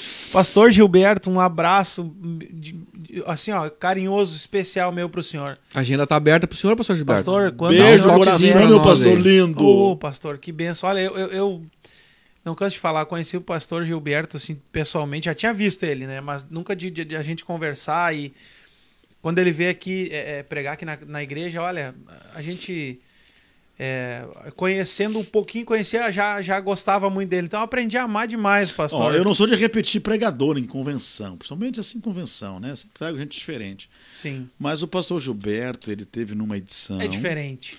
Daí eu já trouxe ele na outra. E aí só não trouxe ele na outra, porque veio a pandemia, né? Mas, aí ele veio aqui na eu igreja. tô aqui. achando que, passando esse ano aí, eu acho que ele vai voltar pregar para nós na convenção. Ele é humilde, ele prega é em igrejinha humilde. pequena, né? Veio aqui na nossa. Aqui na igreja, nossa igreja pequena. Eu Te disse, briga com ele, quando, o que Lucas, ele é um- quando o Lucas disse assim pra mim, Matheus, o que, que tu acha de a gente convidar o pastor Gilberto? Eu disse, rapaz, o pastor Gilberto pregou na convenção lá no ginásio. Rapaz, será que ele vem? Será que. Veio, Olha, veio... e veio e estreou o nosso Olha, podcast. Ó, aqui. aqui. o Marco Melo tá falando um negócio aqui. Isso eu comentei ontem, Marcos. Ó. É, você vai lembrar, foi lá. Foi lá no Jordão, né? Ele dizendo aqui, ó, o pastor Rafael foi a cobaia que experimentou uma azeitona colhida do pé, provou o primeiro azeite de oliveira, conta aí. Disseram assim, ó, vocês não comam, vocês não pegam a azeitona do pé, porque tem que passar por todo um processo lá e tal, né? E como eu sou teimoso, né, Tchê?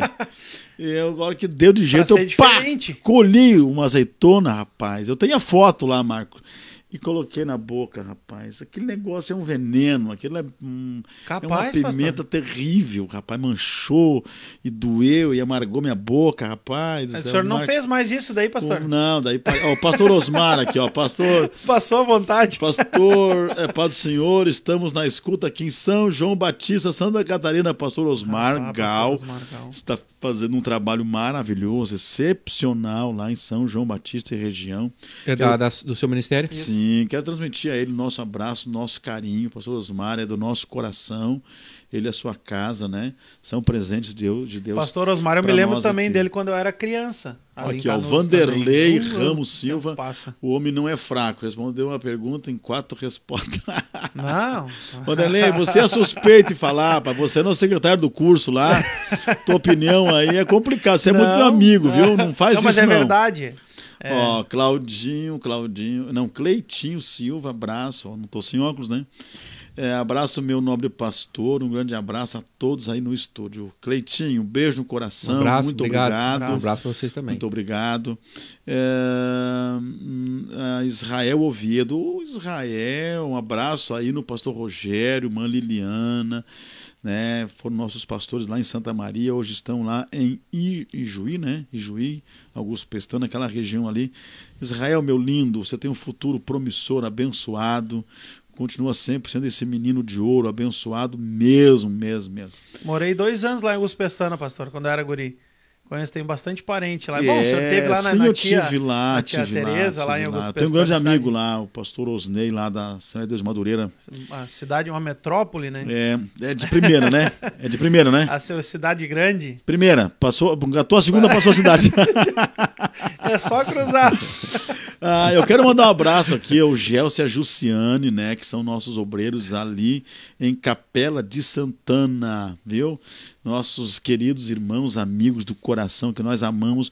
Eu estou com saudade desse, desse, dessa família, viu? Essa semana não vi eles, né? Passa uma semana que não vejo eles, já fico morrendo de saudade deles, né? Eronita Maciel, Pai do Senhor, nossa querida irmã, lá de Santo Ângelo, terra boa também, né? Deus abençoe. Com certeza aí o pastor Ezequiel, Manjussara, Elisa, todos conectados conosco aí em Santo Ângelo. Pastor, deixa eu aproveitar essa, esse povo aí que está lhe acompanhando. Eu quero reforçar o pedido para você que está nos acompanhando.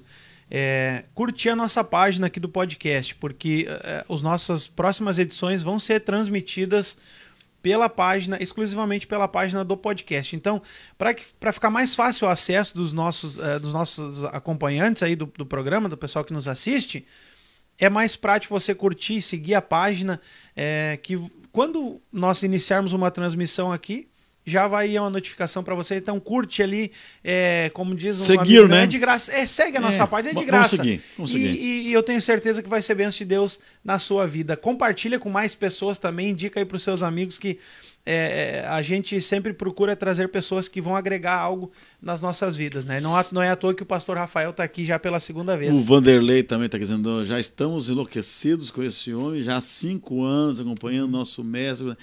Vigia, Vanderlei. O Vanderlei é nosso Eu não abro mão dele, hein? Eu já disse pra ele, ó, vira a turma, forma a turma. Mas, mas tu não sai. Não, de... não, tá amarrado lá comigo, não tem jeito, não.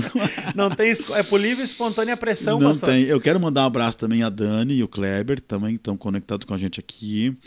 É, eu quero mandar um abraço muito especial, uma pessoa muito querida, sabe? Uma pessoa que personifica amor. É o pastor João Carlos, lá de Osório, nosso pastor lá. É, eu digo é impossível não amar o João Carlos, né? Ele é uma pessoa sensacional. É seu parente, demais. ele, pastor? Não, meu parente não. Rapaz, mas então herdou é, o dom. É muito gente boa. Ó, chegamos do culto e estamos na escuta aqui em Ah, não, aqui já é a Dani. A Dani e o Kleber, né? Chegaram do culto estão na escuta. Um abraço para vocês muito grande. Eu quero depois uh, falar um pouquinho também nossa convenção que está chegando aí. Eu, eu, queria falar um pouquinho também, porque tem um, um outro mistério aqui é, já que nós estamos nessa linha de tabernáculo, de, de, de, templo, de átrio, de lugar santo, lugar santíssimo, né? É, quando, quando eu estive lá com Marcos em Tímina, né? Eu escutei, eu escutei a, a, pregação, o ensinamento deles, e eu comentei com, com a guia que estava com a gente, a Carla Damasceno, eu disse, olha, eu, eu tenho um texto de Hebreus 9 que muda um pouquinho esses objetos, um objeto de lugar aí, né? E aí, quando eu comentei com ela, disse, não, não pode, não pode. Não, mas está aqui na Bíblia. E aí eu pedi para dar uma palavra e ministrei isso lá. Inclusive, ela disse: a partir de hoje, quando eu ministrar aqui, eu vou usar esse contexto seu. Depois eu vou falar um pouquinho sobre isso. Tá? Quem mais está aí? Vamos dar um abraço para esse povo é, aí. Eu, para mim, água. alguns, alguns aqui não aparecem. Mas enquanto o senhor toma água, pastor, eu quero, eu, eu vou aproveitar, deixa, para falar do, da nossa ação entre amigos que nós fizemos Vamos aqui. lá. E, uh, quem conhece a gente sabe que é, a gente, é, nós procuramos sempre ter o, o melhor aqui para todos os nossos convidados e não só para os nossos convidados, para você que está nos acompanhando, é, chegar a uma melhor transmissão possível. É, dentro das nossas possibilidades, nós estamos fazendo né, o melhor possível. Nós é, adquirimos uma câmera, pastor, para para assim que possível nós começar a utilizar uma câmera melhor, né, para chegar a uma imagem melhor. E nós precisamos comprar alguns equipamentos, é uma mesa de som melhor, algumas coisinhas aqui para melhorar a qualidade para você que está nos acompanhando. E aí, qual foi o, o, uma ideia que Deus nos deu, né? Nós fazer uma ação entre amigos é, para compra de equipamentos aqui do podcast Livres. E aí é, o sorteio vai acontecer é, no dia 18 de dezembro. Aí o que, que está concorrendo nesse, nessa ação entre amigos? É o sorteio de um ar-condicionado 12 mil BTUs quente-frio instalado aqui para a região metropolitana ou R$ 1.500 de prêmio. Pessoal, ó, aqui na região metropolitana, né, Novo Hamburgo, São Leopoldo, Canoas, Porto Alegre, né, na região metropolitana é o ar vai instalado né? Para você que, que o ganhador do, do, prêmio vai ganhar um ar-condicionado instalado. Para quem mora mais longe, que é, se tornaria é, inviável a, a, instalação, a fazer todo né, o processo, a gente vai é, disponibilizar o prêmio de R$ 1.500. É uma ação entre amigos para nós angariarmos fundos, né? Pra, porque aqui no, a gente está fazendo com os nossos recursos, né? Que às vezes falta um pouco. E como nós queremos melhorar, nós, é, Deus nos deu essa, esse plano, essa ideia de fazermos uma ação entre amigos. Então, você que quer é, adquirir um número, é 20 reais o valor do número, tá? Você pode é, me chamar no, no, privado, quem tem o meu WhatsApp aí, é, eu peço essa ajuda a você, para que nós possamos melhorar a nossa qualidade de transmissão e áudio, né? É o que nós queremos com essa ação entre amigos. Então, relembrando aqui, a, o ganhador vai escolher entre um ar-condicionado instalado ou R$ 1.500. Nossa ação entre amigos. Você que quiser nos ajudar, vai ser uma bênção de Deus. Agradeço aí, aproveitando a deixa enquanto o senhor tomava água e dava uma, uma lida aí mais no seu no, no que o senhor quer falar, pastor. Agradeço a você. Então, nos ajude. Na, na verdade, na verdade, a gente nem preparou nada para falar sobre isso Sim. aqui, né? É o Joey que está me incomodando aí. Não, deixa eu, deixa eu dar agora a minha explicação. É, veja bem, eu hoje eu, eu tô assim é, 0% do leitor que eu já fui. Zero, tá? Estou dizendo zero, zero. Mas é, eu, eu, passei um período da minha vida que eu, eu ainda gosto de ler. Porém, eu estou mudando a minha, minha forma de viver, tá, pastor? Eu tive alguns problemas de saúde, ainda estou enfrentando isso, né? Mas, enfim, é, quero retornar a ler. E então, assim, o que acontece? É, teve um período que eu. que existe esse questionamento, por exemplo, para nós, leigos, que não temos essa essa possibilidade de estar em Israel e de repente ouvir uma versão israelita. Eu estou falando do contexto histórico, não agora daquela questão é, religiosidade, tá? Na questão histórica. Tipo assim, qual é o argumento de Israel? Aonde foi para a arca? Né? Porque isso é, é, é tema de filme, é, foi tema, inclusive, do, do, dizem que Hitler procurou essa arca para colocar na frente da batalha. Então isso tem uma lenda por trás disso, né? Tem uma tese muito grande de que essa arca foi escondida debaixo do Monte Caveira. Tá? É porque assim, ó, Judas. E tem, tem Escondida por, por, por quem seria? na época da Pelos- invasão. Ah, sim, da sim. invasão ali, eu me esqueço o nome agora do, do, do sacerdote que fugiu com a arca, não consigo lembrar agora. Isso é livro extra-bíblico? Ou alguma Não alguma... é extra bíblico, mas existe assim, muita teoria, muita, muita, muita. muita É que Judas- teoria forte. muito forte em muito relação a forte, isso. tá? Por quê? Escuta só. Que ela foi, foi escondida debaixo do Monte Caveira. Túneis e tal, e foi levada para lá. Tá? Quando Jesus foi crucificado, a terra tremeu. E abriram-se fendas.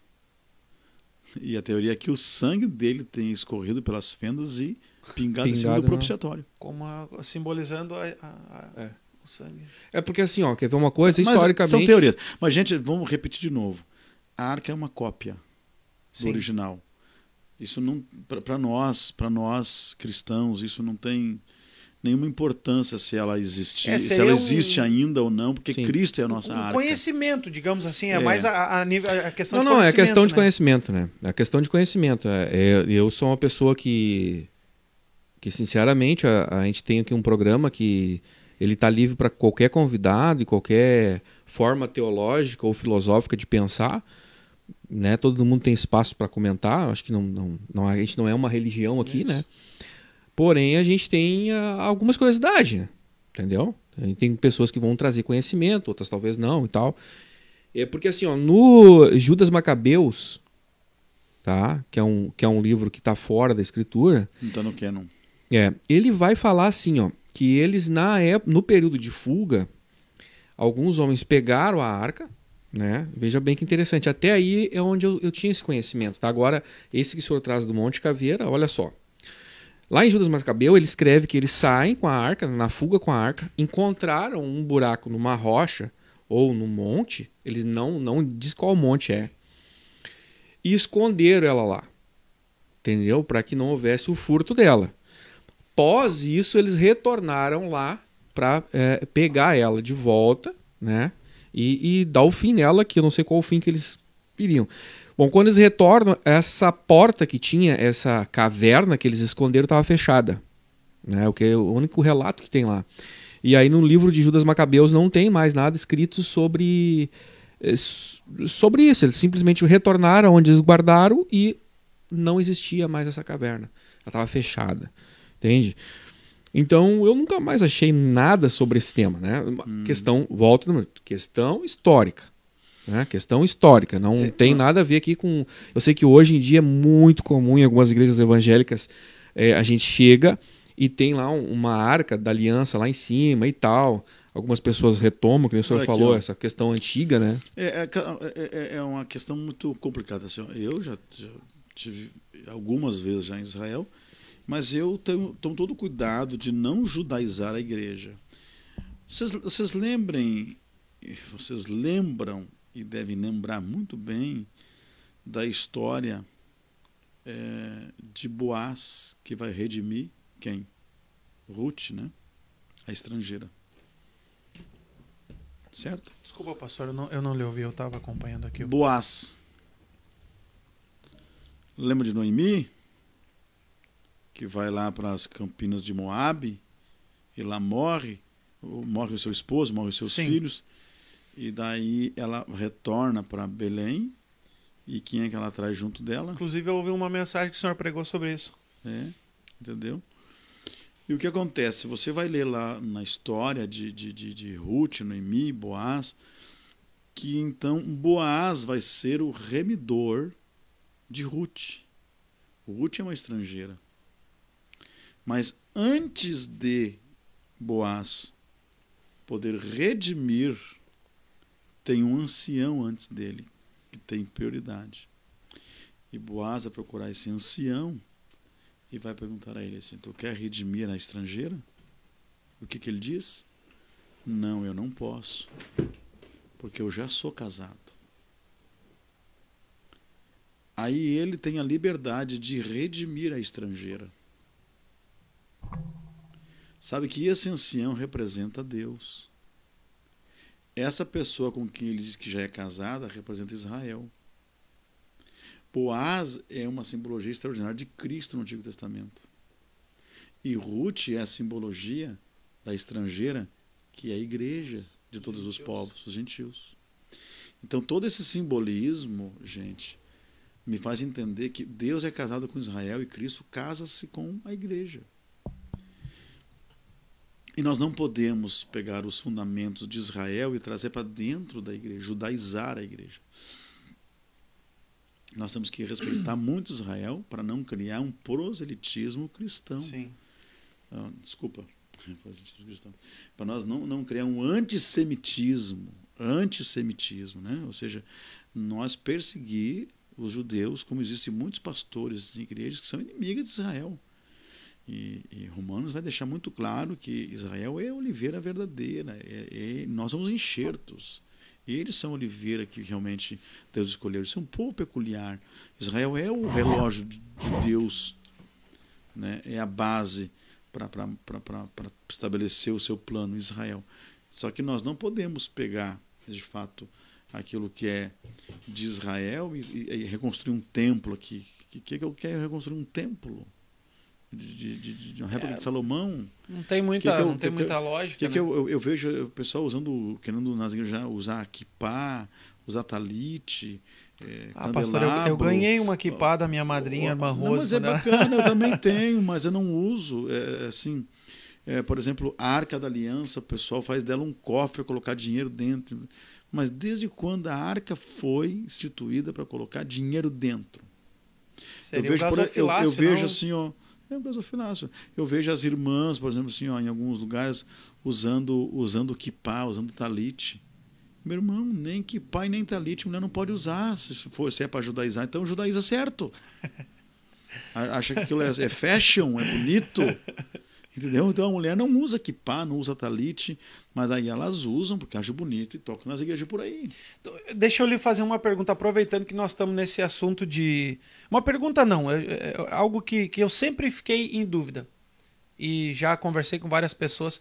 Em dúvida não, eu tenho a, o meu entendimento, mas eu queria ouvir a, a sua percepção, o seu entendimento sobre esse assunto, porque eu acredito que o senhor tenha muito. Acredito não, tenho certeza que o senhor tem muito mais é, conhecimento que eu sobre isso. Ali no, no, em Atos, quando acontece daquela da, a parte em que, é, se eu não me engano, é Pedro, Pedro e mais algum outro que, que querem circuncidar os novos convertidos. E aí Paulo vem, faz uma reunião para decidir se vão circuncidar é o concílio, ou não. né? Isso é. E aí o que, que eles resolvem aos, aos gentios? É, que são algumas diretrizes. Não, é, não comer carne consagrada, né? Coisas é, consagradas aos, aos, aos demônios, aos ah, demônios aos, isso. E é, eu não, eu não tô com a minha Bíblia aqui para ler, mas é, é, é, mais ou menos isso que eu tô dizendo assim. E relações relação relações sexual e carne sufocada Atos por sangue. 15, né? Atos 15. Tá. Não, vamos lá, gente. O que acontece, ó? Vocês têm que entender que Deus queria usar Pedro para ser um apóstolo dos gentios. Mas lembra quando ele está lá na casa de Simão, o curtidor, em que é, ele, ele tem uma visão, visão de, de, um dos, lençol dos, dos rappers e ele não quis. Ali ele estava de fato rejeitando né, essa missão. E é onde Deus vai chamar Paulo para ser o apóstolo dos gentios. E você sabe que Pedro e Paulo, eles tiveram suas controvérsias, né? Tanto que Pedro tentou fechar a porta para Paulo durante 14 anos. Houve esse congelamento de Paulo para que Paulo não tivesse acesso realmente ao ministério, ao apostolado, muito menos. Né? Tanto que Pedro tinha que escrever que só podia ser apóstolo quem tivesse visto Jesus. Né? Aí até que um dia Jesus resolveu esse problema e disse: Vem cá que eu vou te levar para o céu e te mostrar o céu lá de dentro. Você vai me ver. Mas o que acontece? Nós devemos muito a Paulo porque é, Pedro tinha essa fraqueza, né? De fazer do cristianismo um puxadinho do judaísmo. Do judaísmo. Faria isso, né? Então, tanto que Paulo repreende ele. Quando tu tá com judeu, tu age como judeu. Quando tá com gentil, tu é gentil. Tu tem que ter uma posição. Então, assim, ó, Paulo ele tinha de fato uma missão muito grande. Primeiro, não permitir que o cristianismo fosse judaizado, né, dentro de uma visão exclusivista, é, simplesmente uma, uma, uma visão litúrgica de tudo aquilo que envolvia o judaísmo. E Paulo tinha uma segunda missão: é não permitir que o cristianismo também se tornasse paganismo. Né? Então, tanto o paganismo quanto o judaísmo eram duas ameaças à doutrina sadia que era o evangelho, o cristianismo. Então, Paulo ele tem essa missão, sabe? Então, existe de fato essas controvérsias ali com, com Pedro, porque Pedro, inclusive, chega a dizer assim que Paulo escreve coisas difíceis de se entender. E aí Paulo diz, eh, Pedro, tu, tu, tu é um hipócrita porque tu tá com judeu, tu é judeu, tá com gentil, tu é gentil, quem tu é? E tu pode ver, por exemplo, que nas obras missionárias teve um momento em que porque dos quatro evangelhos nós temos Mateus, Marcos, Lucas e João, né? Mateus e João são testemunhas oculares realmente do, do ministério de Jesus, né? Já Lucas não é e nem Marcos não é. Né? São pesquisadores, são, são pessoas muito capacitadas que vão de fato escrever. Marcos é extraordinário, Lucas então nem se fala. Mas o que acontece na obra missionária? Teve uma obra missionária que quem foi junto? Marcos. Então Marcos era Marcos era o moço de Pedro. Lucas era o moço de Paulo. Entendeu?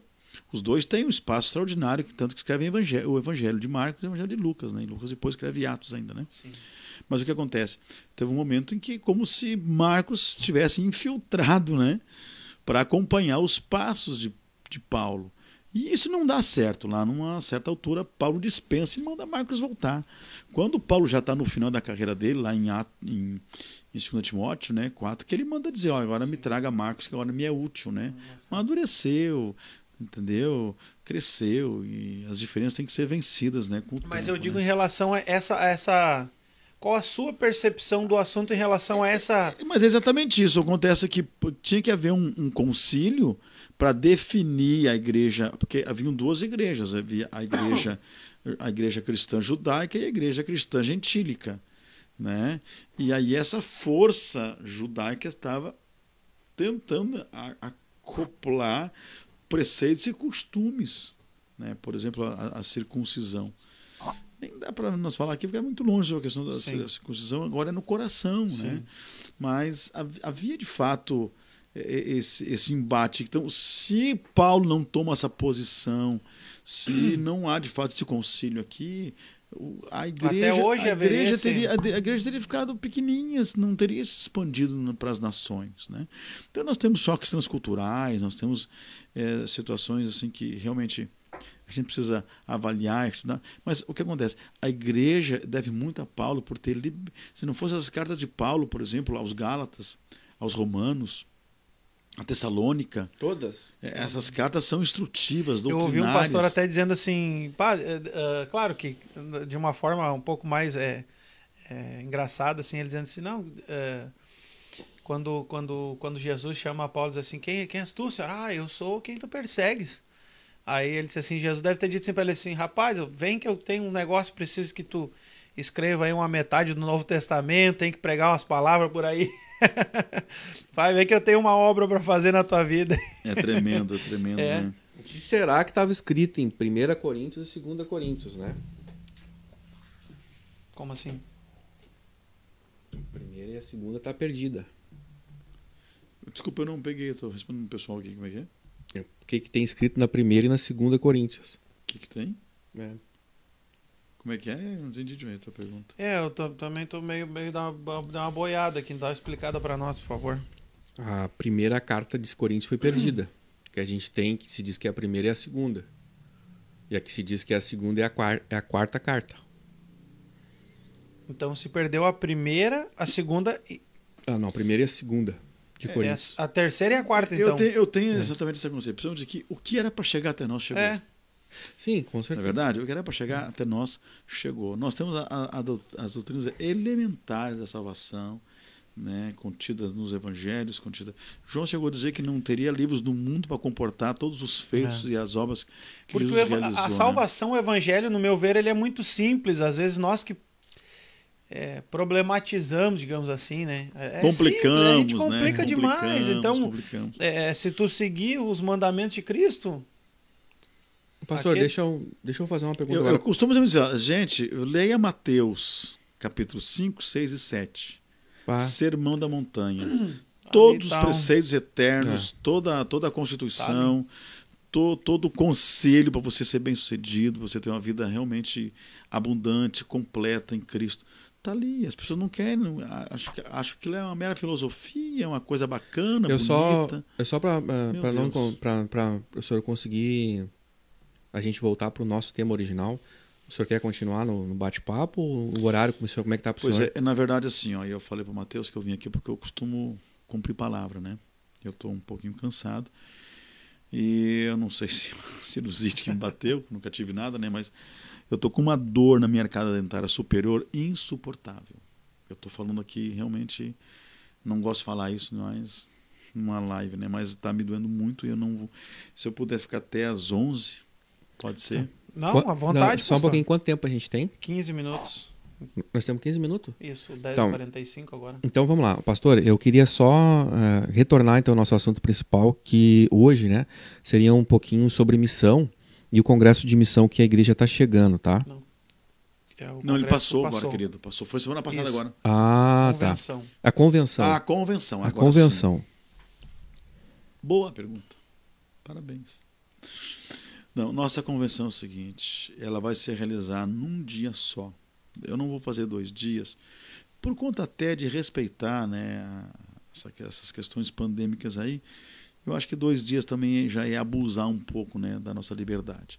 Mas um dia é salutar. Então, dia 13 de novembro. É um sábado. Mês que vem. Novembro. Nós estamos em Novembro, setembro setembro. Ah, setembro. isso.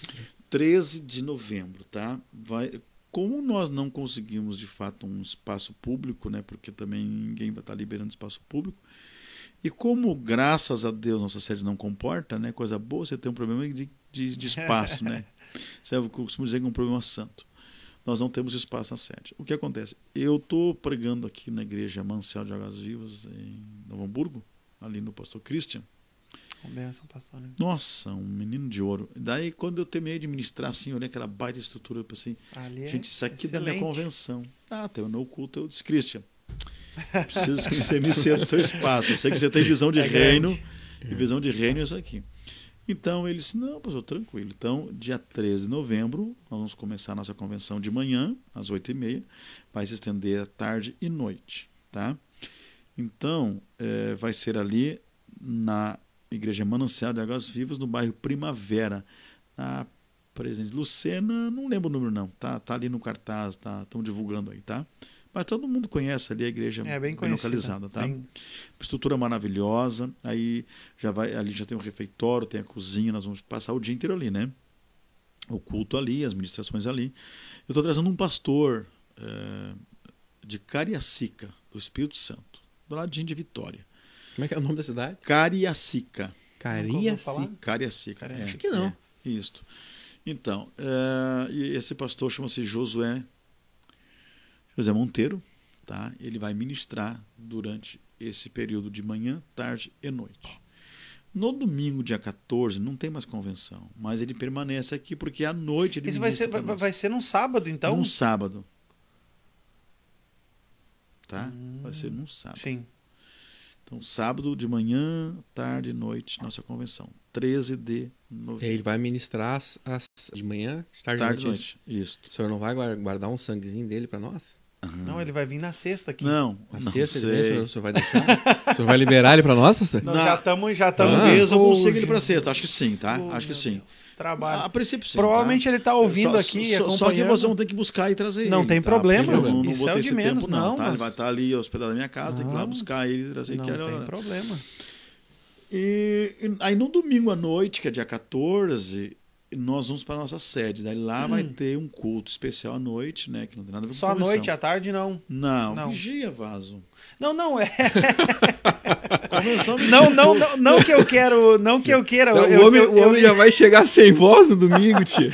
Não, eu lhe pergunto porque. Pra, para o pessoal que está nos. Né? Isso, é. Mas daí no domingo à noite ele ministra na, na sede, que é Isso. 14. Então ele ministra 13 e 14. 13 na convenção, os três períodos, e 14 à noite na sede, o encerramento. Segunda-feira já embarca, tem que ir embora. já voa para o Espírito Que é Santo. novo. semelhante ao, ao- ao esquema que, se, que, que o pastor Gilberto Rezende fez na, na, na convenção, acho que foi na penúltima. Ah, pode ser. É. Uhum. Ele pregou, mas aí era no, no, no ginásio, né? Isto, é. Então, nossa convenção vai ser assim. E nós queremos, né, de fato, convocar todos os nossos pastores, né? Porque um dia só, né? Então, não vamos castigar ninguém. O pessoal vem, passa o dia, depois pode retornar para seus suas bases, né? Bem tranquilo. Tem um domingo para viajar, tem gente que pode, vai domingo de manhã, a gente vai 400 quilômetros, 300 quilômetros, 500 quilômetros. Então, dá tranquilo para vir no sábado e retornar, e domingo já está Quais os horários, pastor, da. da, da- Nós vamos começar às 8 e meia da manhã um culto. 8 e meia da manhã. Tá? Aí vai ter um intervalo do almoço. E duas horas recomeçamos os cultos de novo. Daí vai encerrar lá pelas 5, 5 e meia, porque tem eleição esse ano, né? E depois, às 19 horas, o culto de encerramento à noite.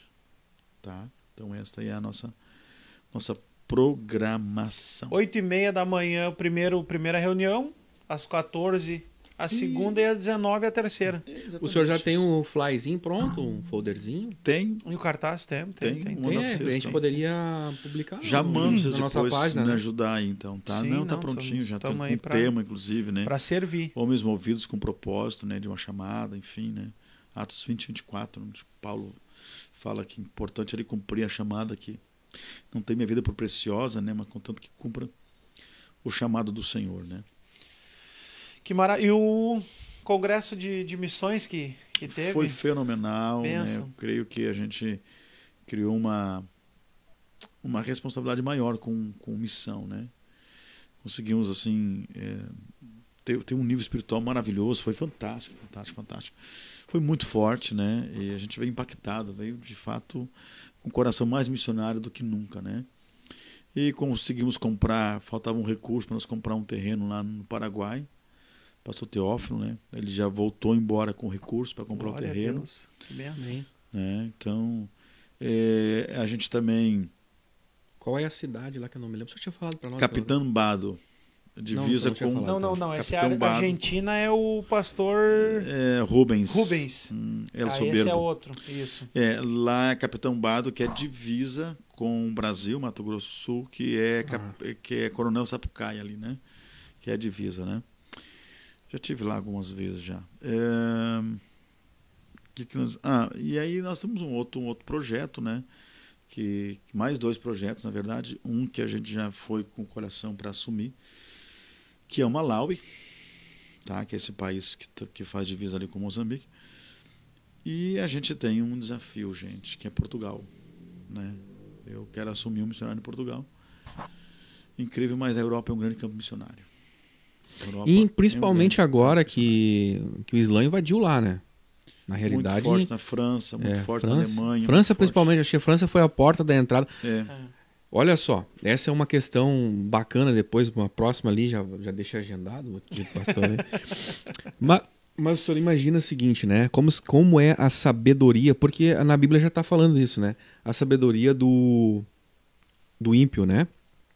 É, os caras do Islã, eles, de uma, uma forma bem democrática, bem, bem sutil, eles entraram pelos times de futebol. Entendeu? E se espalharam pelos times de futebol. E o povo não foi vendo isso. Entende? Entende? Eles agarraram o esporte, dominaram o esporte, e aí as outras áreas vi- foi uma certa consequência. Foi né? ficando. Foi- né? e- Foi e aí- né? E aí hoje quem é que tira, por exemplo, o- os sheiks e aquele povo que nem o dinheiro que eles mandam e injetaram na economia da França? Ninguém mais tira eles, né? É forte. Sim. E aí já invadiram tudo lá, né? É, eles tomam conta, né? Mas essa filosofia fica para próxima, pastor. Não, não, nós não queremos cansar muito o pastor. Não, eu, é, eu, eu queria só gente assim, ó, compreende. não, a gente, a gente, eh, eu acabei ontem indo num culto, depois do culto fui jantar com o pessoal, depois eu fui para casa, eu carreguei umas coisas pro meu sítio. Gente, eu cheguei na frente da minha porteira, era 3h35 da manhã. Quando eu fechei tudo, que eu fui dormir, já eram 10 para 5 da manhã. Meu Deus. O Sabiá estava cantando todo vapor já. Bah, esse período do ano é Já, lindo. já, já começa a barra do dia nascer lá no horizonte e tal. E eu trabalhei o dia todo lá e eu tava de Kombi, né? Porque eu carreguei um monte de coisa. E eu vinha milhão, né? Para poder chegar aqui no, no horário. Então estou um pouquinho cansado, mas é normal. Guri novo que nem eu não cansa muito, não. Não. Mas eu queria só discorrer um pouquinho aqui antes da gente ir embora é, de um assunto que, que impactou bastante meu coração e ontem eu, eu falei na igreja sede sobre isso, né? E eu queria, porque isso aqui é, é, um, é, um, é um tema é um tema tão vasto assim, ó. Eu falei ontem sobre, sobre decepção, né? Decepção. E como a gente precisa lidar com isso, e como a gente precisa aprender a lidar com decepção. Né? E eu comecei a escrever algumas coisas assim, e eu tomei por base ali em Mateus 11, 15, que Jesus disse assim: ó, aqui eu vou comparar essa geração, que é, como que meninos numa praça tocando flauta e ninguém se alegrando. É, depois eles cantam músicas tristes e ninguém se, se comove. Ou seja, nós estamos vendo realmente uma geração é, muito superficial, muito fria, né? Mas é, daí Jesus disse: Olha, veio João Batista e vocês disseram que, que, que, que, que não dava, porque era muito rude, era muito bruto. Daí veio, veio Jesus, daí não, esse é comilão, esse está com os, do, é, fica na, nos, com os publicanos, enfim. Tá? Mas o que eu queria dizer aqui esta, esta noite, tá? é que decepção é acontecer algo que você não espera. Decepção, em suma, é quando você tem uma expectativa e essa expectativa é frustrada. É, e a gente servir a Deus, servir a Deus, você não pode se firmar em pessoas. É, é muito sério isso, sabe? É, você tem que honrar as pessoas, valorizar pessoas, lutar por pessoas, investir em pessoas, amar as pessoas, servir pessoas. Mas o propósito que Deus tem com a tua vida não está firmado em pessoas. Porque se o propósito de Deus com a tua vida estiver firmado em pessoas que te traem, que são desleais, que te usam, que te abandonam pelo caminho, você nunca vai provar a plenitude de Deus com a sua vida. Então, é, e a questão da decepção, ontem eu estava assim, estudando um pouquinho, e, e veio muita gente assim, no meu coração, os personagens bíblicos, né? um Elias, né, que depois de profetizar o que profetizou, de cair fogo do céu, de matar os 450 profetas de Baal, mais os 400 de Azera. E, e a mensagem poderosa dele não mudar a nação. Ele tem uma decepção tão grande quando você dá o seu melhor, quando você se doa, quando você põe sua vida em risco, quando você se deixa, se deixa gastar e você não vê um reflexo nas pessoas. Você pode se decepcionar como Elias, que fugiu para a caverna e quis até morrer. Senhor, eu quero morrer, porque na verdade, Senhor, tudo que eu faço não tem de fato uma, um impacto na vida das pessoas. Não é verdade? Você vai olhar um Moisés, né? Moisés chega no fim da vida dele praticamente muito desiludido, né? Você vai ver que ele ele amaldiçoa o povo, ele fere a rocha duas vezes, é, ele ironiza com o povo se ele era um canal de bênçãos, se ele podia dar ou não água para eles, enfim, enfim. Decepcionado. Moisés chega a dizer assim, ó, que Deus, a verdade, eu tenho uma saída para minha vida, é só me matar, me mata de uma vez, termina comigo, eu não quero mais essa vida. Chega, eu estou frustrado, eu não sei o que dá para esse povo. Esse povo vive na minha tenda aqui chorando, reclamando, murmurando, eu não aguento mais esse povo. Eu vou amaldiçoar esse povo de uma vez, decepcionado. Sabe? Você vê um Jeremias, um Jeremias vai chegar à beira da blasfêmia e dizer: Deus, eu só profetizei porque tu me induziu a profetizar. Porque se eu soubesse que eu ia perder todos meus amigos para ser teu profeta, não tinha profetizado. Mas o Senhor me defraudou. O Senhor me defraudou. O Senhor usou a força, o Senhor usou. É como se Jeremias dissesse: o Senhor usou abuso de poder sobre minha vida, o Senhor fez eu profetizar uma coisa que hoje eu estou pagando um preço de ser rejeitado. E eu não quero mais isso para mim. Vocês estão vendo as decepções? Eu estava olhando aqui todos esses homens assim, ó, fui notando, Jeremias, o Azaf, né? O Azaf foi um senhor. É, o grande salmo dele. É, na verdade, o, o, o, o ímpio prospera, e, o justo. e o justo. Eu acho que a primeira coisa que até hoje a gente tem um pouquinho é o olhar de Azaf, né? Decepção. É, quando Decepção. olha assim.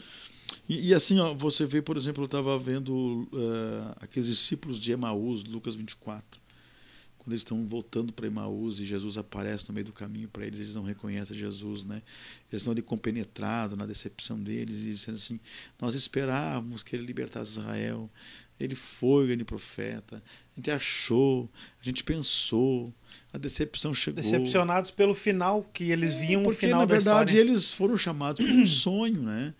Eles foram chamados por um ideal, né? A pessoa idealiza, a pessoa projeta, a pessoa sonha com alguma coisa. E de repente o que acontece? Toda a minha perspectiva, toda a minha expectativa, toda a minha esperança se resume a uma cruz e um túmulo.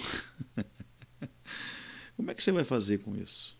Voltar para Imaús para dar explicação. Olha, a gente foi por um sonho, na verdade aquilo não era bem assim, tal, tal. A gente acreditou, mas no fim da história é, era o engodo. Era isso que eles iam fazer lá em Emaús. Contar isso para os amigos. Olha, a gente entrou num barco furado. Uma visão carnal. é Mas uma Jesus paulada, vai né? atrás dos decepcionados. Ele vai lá atrás desse povo e disse: Vem cá que eu. eu, eu, eu, eu- porque ele disseram assim: ó, ele disse que ao terceiro dia ressuscitaria. E hoje é o terceiro dia. Gente, Jesus estava no prazo de validade, eles, não, eles estavam reclamando. Tem gente, Mateus, reclamando dentro do prazo de validade ainda. Sabe? Então, mas é, o personagem assim que talvez eu mais possa usar, que poderia ser o maior decepcionado do mundo, e que se você fizer uma análise nua e crua da história dele, ele morreu, ele morreu como um fracassado. Foi Paulo. Paulo, gente, eu estou sem meu óculos aqui, ó, tá? Mas vamos lá. Romanos 15, para contextualizar a tua pergunta lá atrás. Romanos 15, verso 30 em diante, Paulo tinha um sonho. Qual é o sonho? Eu conheço a igreja de Jerusalém, eu conheço a igreja judia, mas eu conheço muita igreja gentílica. Eu sou o pai, o apóstolo dos gentios. E eu quero ser, eu quero ser um meio condutor de unir essas duas igrejas. Porque Jerusalém nessa época, já de Paulo aqui, estava pobre. Jerusalém precisava de ofertas. E Paulo que fez? Paulo saiu pregando por outras nações e levantando recursos para trazer para Jerusalém. Só que quando você vai ler Atos 21, verso 30 em diante, você vai ver que quando Paulo chega com toda esse know-how, toda essa bagagem, todo esse sonho, toda essa perspectiva de unir duas igrejas, fazer uma igreja poderosa e forte, quando ele chega em Jerusalém, com toda essa intenção maravilhosa e com recurso para trazer para a igreja pobre e necessitada de Jerusalém, a notícia da vinda de Paulo chegou antes que ele. A notícia dele chegou antes que o dinheiro dele. Quando ele chega em Jerusalém, em Atos 21, você vai ver que a igreja de Jerusalém não aceita ele. Fecha as portas para ele. Espancam Paulo. E expulsam da cidade. E prendem Paulo. E Paulo vai parar onde? Em Roma, como prisioneiro. Quer dizer, o, o inspirador de uma visão se torna prisioneiro. O dinheiro dele não vale nada. A missão dele não vale nada. Ele perde toda a credibilidade dele. Vai ser, vai ser espancado, vai ser levado para Roma para ser julgado, porque a igreja rejeitou ele. Sabe? Então nós estamos vivendo hoje uma geração muito mimimi, uma geração que, que, que quer ser paparicada, que tem que ser aprovada, que tem que ser bajulada, que tem que ser reconhecida, que tem que ter o seu espaço, tem que ter o seu lugar. E quando as pessoas nos decepcionam? Quando a, quando a família que tinha que te acolher te decepciona? Quando os melhores amigos que você construiu te decepcionam e te esquecem? Quando o teu pastor te rejeita? Quando a tua igreja não te aceita? O que você vai fazer, meu filho? Vai desviar, vai decepcionar? O que você vai fazer? E aí você vai, você vai, vai, vai, por exemplo, ler a segunda carta de Paulo a Timóteo, que é a última carta de Paulo está ali, né? Último, os últimos escritos de Paulo está em Timóteo, um Timóteo. Ali ele está escrevendo o final da vida dele. E o que, que ele vai dizer? Todos me abandonaram. Ele vai dar a relação lá, Tíquico, né? Foi embora, Demas amou para um século. E ele vai falando, todos, né? Tito também, Tíquico. O único que ficou comigo aqui para me acompanhar nas minhas doenças é, é o doutor Lucas. É, é Lucas o único que está aqui comigo.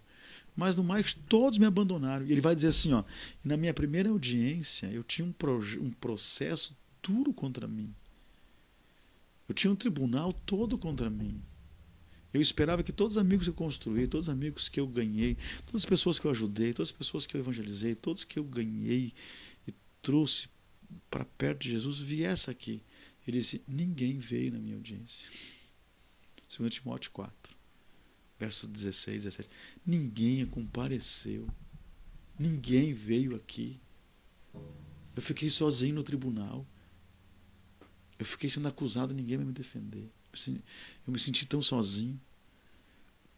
Mas ele diz assim: ó, mas Senhor, que isso não seja imputado a nenhum deles. Olha o grau que ele. Eu não tô, eu não estou reagindo por rejeição. Eu não estou reagindo pelo tratamento das pessoas. Senhor, eu tenho tanto amor por eles que o Senhor não impute isso contra eles.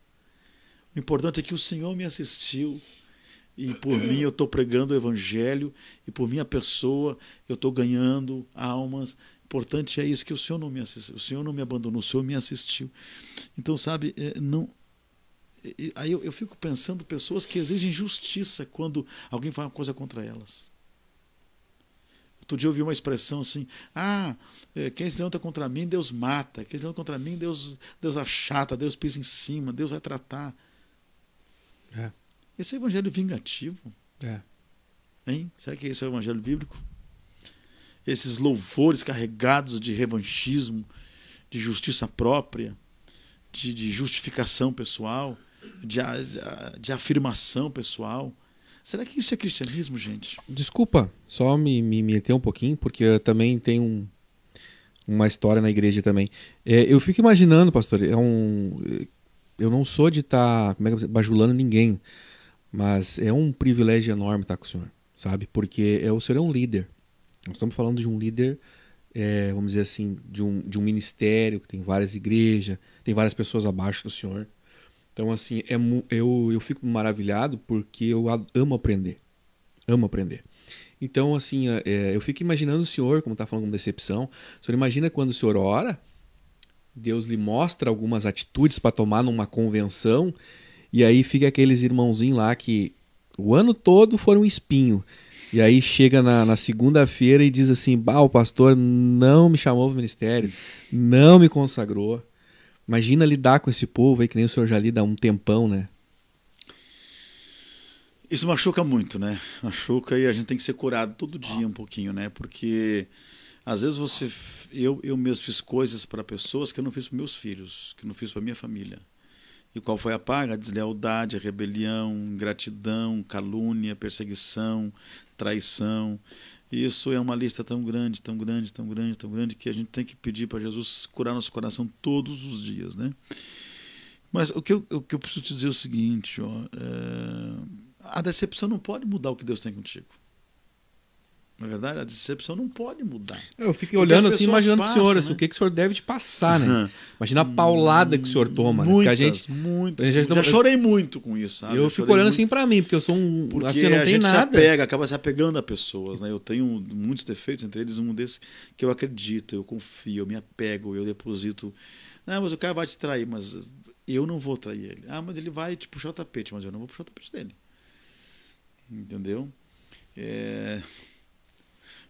É muita experiência, né? Que eu fosse contar aqui. Outro dia nós tínhamos mandado uma pessoa para atender um trabalho e, e, daí eu disse, olha, eu vou te ajudar, eu não tenho eu, eu não tenho compromisso contigo. Tu vai por conta própria porque tu quer ir, mas eu vou te ajudar. Eu vou pagar a tua, tua despesa, vou pagar o teu caminhão, vou pagar a tua mudança, eu vou te dar oferta, vou te dar um monte de coisa que tu precisa. E ainda vou assumir o teu aluguel seis meses enquanto tu estiver lá. Depois tu caminha com as tuas próprias pernas. No quinto mês, uma pessoa me ligou, uma segunda pessoa me ligou, uma terceira pessoa me ligou. Olha, não está mais com o senhor. Olha, já está na outra igreja. Ele já pulou fora. Eu disse, ah, mas eh, ele me disse que ficaria comigo e que se um dia, coisa que ele já disse, não, não quero fazer, mas se um dia eu sair da, da missão, a primeira pessoa que eu vou informar vai ser o senhor. Então, aí eu me mandar mensagem para ele, olha, eu quero falar com você, quero falar com você. Quero falar... E ele não me respondia. Quando chegou no dia do aluguel, era o meu último compromisso, Alguém me disse, não deposita porque ele já está no outro lugar. Eu disse, não. Ele pode não me responder. Ele pode estar tá me traindo. Mas eu vou depositar. Eu vou fazer o meu papel, vou cumprir a minha parte. E fiz, eu mesmo transferido da minha conta, transferi. Daí, três dias depois, ele me ligou. Já fazia 30 dias que estava no outro ministério. Sabe? Mas a minha consciência está tranquila. Eu cumpri o que eu havia assumido. Sabe? Então, é, é eu, poderia dizer, não, não vou depositar, não vou mandar, quero que você me dê um sinal de vida. Mas eu acho que a gente precisa fazer essas coisas para que diante de Deus você esteja limpo. Diante de Deus você realmente cumpra um propósito, você cumpra aquilo que é o teu caráter, né? Então, é, mas o que eu quero dizer é assim, que Paulo tinha tudo para ter, porque Paulo não foi honrado na época, Paulo não foi valorizado, Paulo não foi reconhecido, Paulo foi rejeitado. A decepção dele era chegar. É, é, a decepção, de, a decepção dele foi tão grande. Imagina que ele foi para Jerusalém pensando ser acolhido, aclamado, e foi preso, espancado, expulso, parou em Roma. Ele não queria Roma, ele queria Jerusalém. Mas é tão interessante né, que ali em 2, 2 Timóteo 4, é, ele vai dizer assim: ó, Eu já estou sendo oferecido como oferta de libação. Vou derramar o meu sangue, líquido libação. Quer dizer, não aceitaram a minha oferta que eu trouxe de outros países em Jerusalém. Mas então receba a minha vida como oferta. Eu estou sendo derramado como oferta. Olha aquilo, que, que loucura isso aí, gente. Que tremendo. Olha a expressão. Aí desse... a gente tem que ver o quanto. E agora o que acontece? Que aprender, né? O que acontece hoje? As cartas de Paulo mudaram a história da humanidade. É. São as cartas de Paulo que edificaram e instruíram a igreja de Jesus até hoje. Entendeu? Foi a semente dele, foi o que ele plantou então, não, não, às vezes a gente quer tanto resultado momentâneo, instantâneo. Nós estamos nessa geração online, né? Está todo mundo aqui ao vivo, em tempo real nos ouvindo, gente. Sabe? E a gente tem essa pressa, essa ansiedade do imediatismo, né? E aí é, nós temos uma geração que não sabe plantar, não sabe deixar um legado para a próxima geração. Tem coisas que eu não vou colher, tem lugares que eu não vou chegar, tem obras que eu não vou alcançar, mas são os filhos que eu gerar, são as sementes que eu plantar, é que vão de fato fazer o propósito acontecer lá na frente, que eu nem vou estar mais aqui. A obra vai continuar, né? Entendeu? Então eu não posso ficar ah, querendo de fato que as pessoas me aprovem, que as pessoas me aceitem, que as pessoas me, me honrem, me bajulem. É importante, acho que isso, isso faz parte da vida, né? Mas não que isso seja o centro da minha motivação, não seja isso de fato que me move. Porque tudo que te move também te para. Se dinheiro te move, o dia que não tiver, ele te para. Se bajulação te move, o dia que ela não tiver, ela também te para. Entendeu? Então, tu quer filosofar, então vamos lá, né? Como assim? Tô tomando aula filosófica aqui. Ah, então tá bom. Não, mas é isso, gente. É, 11 10 já passei até um pouquinho, né? Tá, mas tá gostoso aqui, viu? Tá gostoso? Um dia desse a gente volta aí com vocês. Então é maravilhoso poder estar aqui com vocês. E eu acabei até não olhando mais a rede social aqui, porque a gente vai se envolvendo, né? O pessoal do Timor da Vila Paim tá aqui. É o Lucas. O Lucas tá aí, né? Isso, muita gente aqui também. Pastor Gilberto, Elias do Canudos, um também. Enfim, a todos vocês, nosso abraço, nosso carinho, nosso respeito, né, nossa admiração pelo trabalho de vocês aqui. E perdoe a gente decepcionar e não alcançar talvez a expectativa de vocês. Pô, Mas estou aqui como servo. E vou fechar minha Bíblia aqui, porque senão eu continuo pregando. Olha, pastor, eu. Por isso que eu estou sem voz, né? É, bem, é... bem complicado. Para mim, me falta até palavras para. Alegria estar com vocês aqui. Pra, Sentimos comunhão de estar aqui com vocês. Eu me, me alegro muito mesmo. Poder trocar experiência. Deus, Deus conhece o meu coração, a minha. Que não é que demagogia, não é fingimento nenhum. Eu, eu sei disso. Por isso que eu estou aqui. muito a Deus, porque a gente, eu, particularmente, antes de vir congregar ali com o senhor, a gente fica com receio de sair às vezes da direção de Deus, né, para onde ir. Exato. Porque para tu se afastar de Deus do evangelho é um pulo, mas para tu voltar é um abismo muito grande. Um eu abismo. sei porque eu já vi várias pessoas que saíram e depois anos lutam, lutam, lutam e não conseguem retornar, não conseguem se firmar no se caminho de Deus. De novo, Isso. Né? Então Verdade. eu louvo a Deus pela sua vida que né, Deus colocou no nosso caminho e para não me estender muito também, lhe agradeço, pastor. Obrigado mesmo. Eu agradeço. De, de coração por estar Então, pela aqui. segunda vez com a gente aqui. Que vem a É terceira, né? Quarta. Não, Terceira, não. quarta, quinta, sexta. Olha, pastor, vamos vamos, vamos ter muitas. É, os temas são inesgotáveis, né? Eu tenho eu tenho meu programa lá nas terças-feiras que eu faço uma live lá na sede lá no RMC lá. E sempre eu escolho um tema, né, também. E eu centro muito em cima de um tema, né? Então é importante isso. Hoje eu queria falar um pouquinho sobre decepção, mas a gente não conseguiu nem só uma lambida aqui, né? Porque realmente nós tivemos muito assunto, falamos de Israel, falamos de missão, falamos de convenção, enfim, falamos de candelabro, não é nem falamos de candelabro, Nem hein? começamos. Meu não, Deus. não. Fazer um, um culto aqui. Um Quem, culto, tem, quem, uma live. tem, quem tem conteúdo é. Vamos fazer uma live aqui só sobre, só, só sobre realmente esse grande simbolismo, né, que é o tabernáculo, que é o templo, né, é, que tem todo, todo, todo, desculpa, tem todo o simbolismo realmente, Sim. né, do pano de fundo da nossa vida com Deus. Sim, pastor, Um de abração. coração agradeço, senhor. Obrigado, Joy. Pastor, quero agradecer ao senhor pelo carinho que o senhor tem com a gente aqui. Eu vejo assim que um, um carinho enorme que não sei o o motivo é Jesus, né? Mas esse carinho que o senhor tem com a gente aqui, é, eu quero agradecer do fundo do meu coração, né? E assim, quando eu olho para o senhor, eu me sinto menor do que eu já sou. Que É. isso, rapaz. Só para pela ver a, a bagagem que o senhor deve de carregar, é, digamos assim, vou, vou conjecturar, filosofar, meu pastor. A, a- a sua alma espiritualmente, quanta chicotada não tem, né? Quantos cortes, vamos dizer assim, de decepção. E outros dias a gente vai conversando, aí o senhor tem a liberdade né, dos microfones aqui. Tá certo. E quero dizer para o público o seguinte, que a gente está... Hoje a gente está no Deezer, estamos no Spotify. Para quem não gostaria de ouvir essa live, não, Não, não, consegue. não pode assistir. ver, não tem como, mas de repente está no trabalho, está no trânsito lá e quer só ouvir com um fonezinho de ouvido, né? É, essa semana já vai estar postada lá no, no Spotify. Então pra, pode ouvir o pastor aí é, falando sobre Israel e trazendo essa mensagem maravilhosa para nós que é sobre decepção. É, eu acho que o mundo está carregado de decepção, né, pastor? Eu acho que é um tema maravilhoso que o senhor escolheu para falar para nós aqui e tem liberdade de falar mais. E a gente vai estar postando no YouTube também. Né? E da minha parte era isso, pastor. O senhor tem a liberdade aqui. Tá. É, eu e o Matheus, a gente conversou assim, num sentido que, como a gente não tem uma, um programa é para falar de Jesus, então a gente não tem uma placa religiosa. Mas Placa também, de igreja, né, no É. caso. mas também a gente não, não quer cometer ingratidão com aquelas pessoas que estão nos ajudando.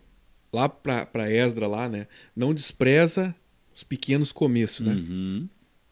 Então, assim, aquelas pessoas que estão nos ajudando, trazendo uma palavra e nos apoiando, a gente também nada mais do que apoiar. Então, o senhor tem a liberdade de falar. eh, nas nossas páginas, se o senhor quiser que a gente poste algum anúncio dos cultos, Sim, das reuniões, o senhor eh, Já tem vou essa mandar o cartaz da liberdade. convenção aí, tá? Sim. É uma Regina aqui do Flávio tá dizendo, glória a Deus, foi uma ótima live. Que bom, né? Eu só posso ser edificado. O que, que o Lucas colocou aí? O não é Lucas fraco. comentou. Esse programa só tem um defeito, ele termina. Ó, tá filosofando, Tá, agora, Ô, mano. agora, ô, pastor, mudou, tinha que né? botar ele junto aqui. Né? Vamos ter que fazer uma Ah, com o o senhor e o Lucas- Lucas junto O. Lucas não tá fácil arrumar agenda com ele, mas nós vamos conseguir. Vai dar Não, certo. Mas ele Gente, vem, sim, então tá bom. agradeço a você que, que esteve até esse momento, né? Em primeiro lugar, agradeço a Deus, pastor Rafael, né? Que Eu não vou embora não, hein? tempo. Cortando meu Não, cabelo, hein? Claro, agora Cortando nós meu vamos, cabelo, rapaz. Vamos cortar, claro, pastor. Não, não, não. não. Ó, Hoje- cabeludo aqui, rapaz. Nem ó. que o senhor não quisesse cortar, eu, já, eu ia cortar o seu cabelo igual.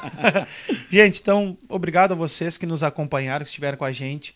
Né? Relembrando, curte a nossa página Podcast Livres no Facebook, nós estamos lá no YouTube também, Deezer, eh, Spotify.